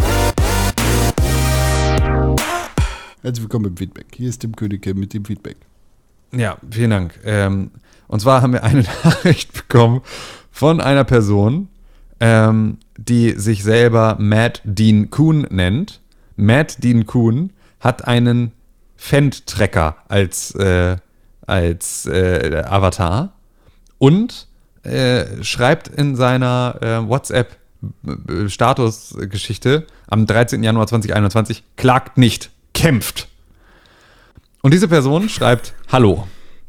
Ab morgen bin ich nicht mehr über WhatsApp erreichbar, sondern nur noch über Telegram oder Signal. Und dann unterschreibt sie mit ihrem Namen, den ich jetzt nicht verlese, weil ich glaube, diese Nachricht ging nicht an uns, sondern jemand anderen, der diese Telefonnummer mal hatte. Ähm, Aber ja, fand ich sehr witzig. Nun, Ähm, weil diese, ja. M.K. Schreibt uns Matt da. Ja, danke. M.K. Ist ein wütender Bauer, der jetzt äh, dazu aufruft, hier den, den Klassenkampf äh, auf die Ja. Straße zu bringen. Über auf den Telegram. Feldweg. Ähm, über Telegram. Äh, also, es, er hat auch WhatsApp falsch geschrieben, was ich witzig finde. Ähm, und dann haben wir aber noch eine Nachricht bekommen. Und diese Nachricht kommt äh, von Danny. Und Danny schreibt: Es wäre sehr lustig, wenn diese Nummer an jemanden neu verteilt wird und diese mysteriöse Person X unwissentlich der, Fa äh, der Pixelbook Feedback-Experte wird. Das finde ich tatsächlich auch einen ganz witzigen Gedanken und ich bin mir nicht sicher, ob das nicht gerade schon passiert ist, weil der Bauer uns hier schreibt. Äh, weiß ich nicht, ob wir jetzt nicht irgendwie in so einem, in so einem Limbo sind, in dem diese Nummer ja offiziell eigentlich nicht mehr vergeben ist, aber über WhatsApp halt noch registriert. Und wir uns jetzt dann einfach in so einer WhatsApp Twilight Zone befinden. Weiß ich nicht genau. Die Kann aber sein. WhatsApp äh, Dings-Nachrichten ähm, hier, WhatsApp äh, AGB unterschrieben? Wer? Wie? Was? Das Pixelbook Traumtelefon hat jetzt die WhatsApp AGB Erneuerung unterschrieben? Mit Keine Ahnung, es verbindet sich ja nicht. Also ich, also es macht sozusagen ja, es kann sich ja nicht über das Telefon verbinden, sondern es, es, es funktioniert einfach nur noch WhatsApp. Das ist das Einzige, was diesem Telefon funktioniert. Ja, ja, Ich habe nichts angezeigt bekommen. na gut. Aber ja, aber Danny, ja, du hast recht, ich fände es auch extrem witzig und wir werden das mal beobachten, ob das genau so bleibt und ähm, ob, da, ob da noch neue Sachen mit dazukommen äh, von Leuten, die sich jetzt auch zu Telegram verabschieden oder ähnliches. noch mehr Ähm, Feedback da werden wir euch auf dem. Laufenden halten. Genau, noch mehr Feedback direkt aus dem Kern der, der äh, Kolchose ähm, kommen wir mit, mit Informationen an euch heran. Oh, und wir haben natürlich auch auf Twitter, wo wir unter @press4games zu erreichen sind, eine Klagenachricht bekommen. Klag nicht, kämpft, ist auch hier die Ansage von Jan. Jan hat uns nämlich getwittert. Hört mal auf mit dem Bremen-Bashing. Ja, Jan, das haben wir schon ausdiskutiert. Du bist leider aus Bremen, deswegen bist du da parteiisch. Und äh, wir, also, wenn du möchtest, kann ich auch Hannover bashen. Weil das ist genauso eine unnötig verbotene Stadt. Aber ähm, Bremen Hannover ist liegt nicht so halt. schlimm wie Bremen. Ich Boah, mag Bremen also, lieber als boah, Hannover. Bremen ist schon scheiße. Ich finde Bremen gar nicht so schlimm. Also halt kein Vergleich zu Hamburg, aber Bremen an sich finde ich in Ordnung. So. Was an Bremen ist denn überhaupt auch nur im Ansatz in Ordnung? Was ist entschuldbar? Naja, genau, was- also wa- die wa- Bremer was ist- was ist die Entschuldigung, die du- sind sehr cool. Ja, wann, wann und- sind die da gewesen? und das ist die- ja schon Jahrhunderte her. Und Becks und äh, die Water. Ja, okay, das also wird gerade ja auch woanders gebraut. Ist Wechselt, glaub schlechtes ich, Bier. ja. Ich glaube, das wird da und gebraucht. die, die Waterkant und die, all das ist ganz ist, Mhm. ist okay. Also ich habe das zu Jan schon was, bei Twitter was erwartet ihr geschrieben. von mir? Ich wohne in Wolfsburg. Ja, richtig. Du bist natürlich Sogar einfach unparteiisch, was. Städte an sich angeht.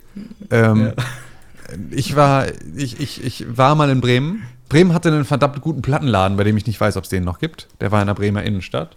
Ähm, da habe ich äh, viele, viele schöne Platten gekauft damals und äh, habe auch, ähm, habe dort auch von, äh, habe ich bestimmt auch schon tausendmal erzählt, von hier Aktion Mutante. Davon habe ich ja schon mehrfach hier den Klappentext verlesen, von einem meiner Lieblings-Trash-Filme. Und äh, da habe ich damals in diesem Plattenladen in Bremen die äh, Limited Edition äh, DVD-Variante dieses, dieses absolut brillanten äh, Filmmeisterwerkes habe ich in Bremen in einem Plattenladen gefunden. Deswegen bin ich da, Bremen, was das angeht, für immer sehr verbunden.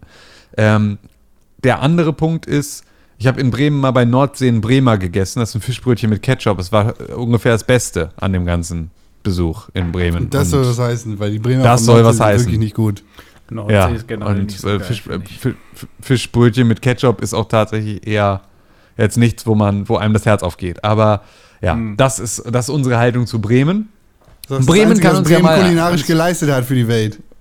Den Bremer, ja. Das ist, äh, es ist, also, Jan, du musst vorsichtig sein. Ähm, das solltest du, also das solltest du ja eigentlich nach jetzt zehn Jahren Pixelbook wissen. Wenn du uns sagst, wir sollen bitte nicht Bremen bashen, werden Dann wir Bremen bashen. Aber die Genau. haben es im Moment auch schwer, ne? Die haben sich einen Spieltag vor Schluss jetzt von ihrem Trainer getrennt, auch, ne? Werder Bremen Klar. und Ach stehen komm, du halt mal die Abstieg. Fresse jetzt, Dome. Das, weil das erste Mal in 123 Jahren dein komischer Gurkenverein jetzt mal irgendwas geschissen gekriegt hat, machst du jetzt hier, sitzt du plötzlich auf einem ganz hohen, hohen Golf hier und guckst auf alle anderen Leute hinab. Champions. Ja, auch Dome darf nächstes Jahr bei der Champions League nicht anwesend sein. Ähm, Ja, und einfach nur, Ja. Geht ja auch eh kommt in die Super. League. na eben. Gehört, gehört der FC Bremen äh, genauso wie der FC Wolfsburg auch die Becks dann? Nee. Der FC Bremen Nee. gehört, glaube ich, äh, Wiesenhof. Bremen gehört nicht. Ja, das stimmt. Uh, Ja. Uh. Und die spielen nicht in Bremer. der Super League. Nee, Ja. ja. Das fand ich so gut, dass, dass der Postillon da geschrieben hatte, ja, Schalke als einziger Verein, äh, als einziger deutscher Verein mit Interesse an der Super League. Das äh, fand ich einfach zu funny. Ja. Schon Wird wieder. auf jeden Fall eine interessante zweite äh, Liga nächstes Jahr mit Schalke, HSV, vielleicht Köln, Bremen, St. Pauli, Hannover. Also da gibt es schon viele Leute, die im Moment sagen, oh, die zweite Liga könnte fast spannender werden als die erste ja, nächstes Jahr. Norddeutschland Mir stark vertreten scheißegal, ich in guck- der ich guck nur noch zweiten Champions deutschen. Bundesliga. Ich auch. Ein, zwei Spiele, ne? Und dann, dann guckst du wieder nichts mehr. Ach ja, schön ist das. Ach ja. Na gut. Dann Feedback. sind wir jetzt am Ende. Jetzt Wir wir, mögen. Bremen nicht. Quod erat demonstrandum. Schluss. Aus. Ende. Jetzt aber wirklich. At Press4Games auf Twitter, at Pixelburg auf Instagram, at Dominik Ollmann auf Twitter und Instagram. Ed Tim König. Ja gut, der kann natürlich auch einfach Twitter weiter dann pennen. Wen hast du jetzt genannt? Jetzt habe ich dir dazwischen geredet. Ich habe gesagt, Ed Tim Königke auf Twitter und Instagram. Ah, Okay, dann fehlt uns natürlich noch Ed Conkrell auf Instagram und auf Twitter und damit verabschieden At wir uns. äh, Dizzy Weird auf. Instagram, Twitter und natürlich auch auf Twitch. Ja. Und nicht vergessen, am Montag um 19 Uhr, äh, großer Pixelbook Geburtstagsstream, bei dem ihr alle mit dabei sein solltet. Und es gibt da eine große Überraschung, ähm, auf die ihr euch hoffentlich alle schon ein kleines bisschen freut, denn wir freuen uns sehr. Und dann äh, sehen wir uns am Montag. Haut rein, bis dann. Tschüssing. Ich freue mich. Tschüss.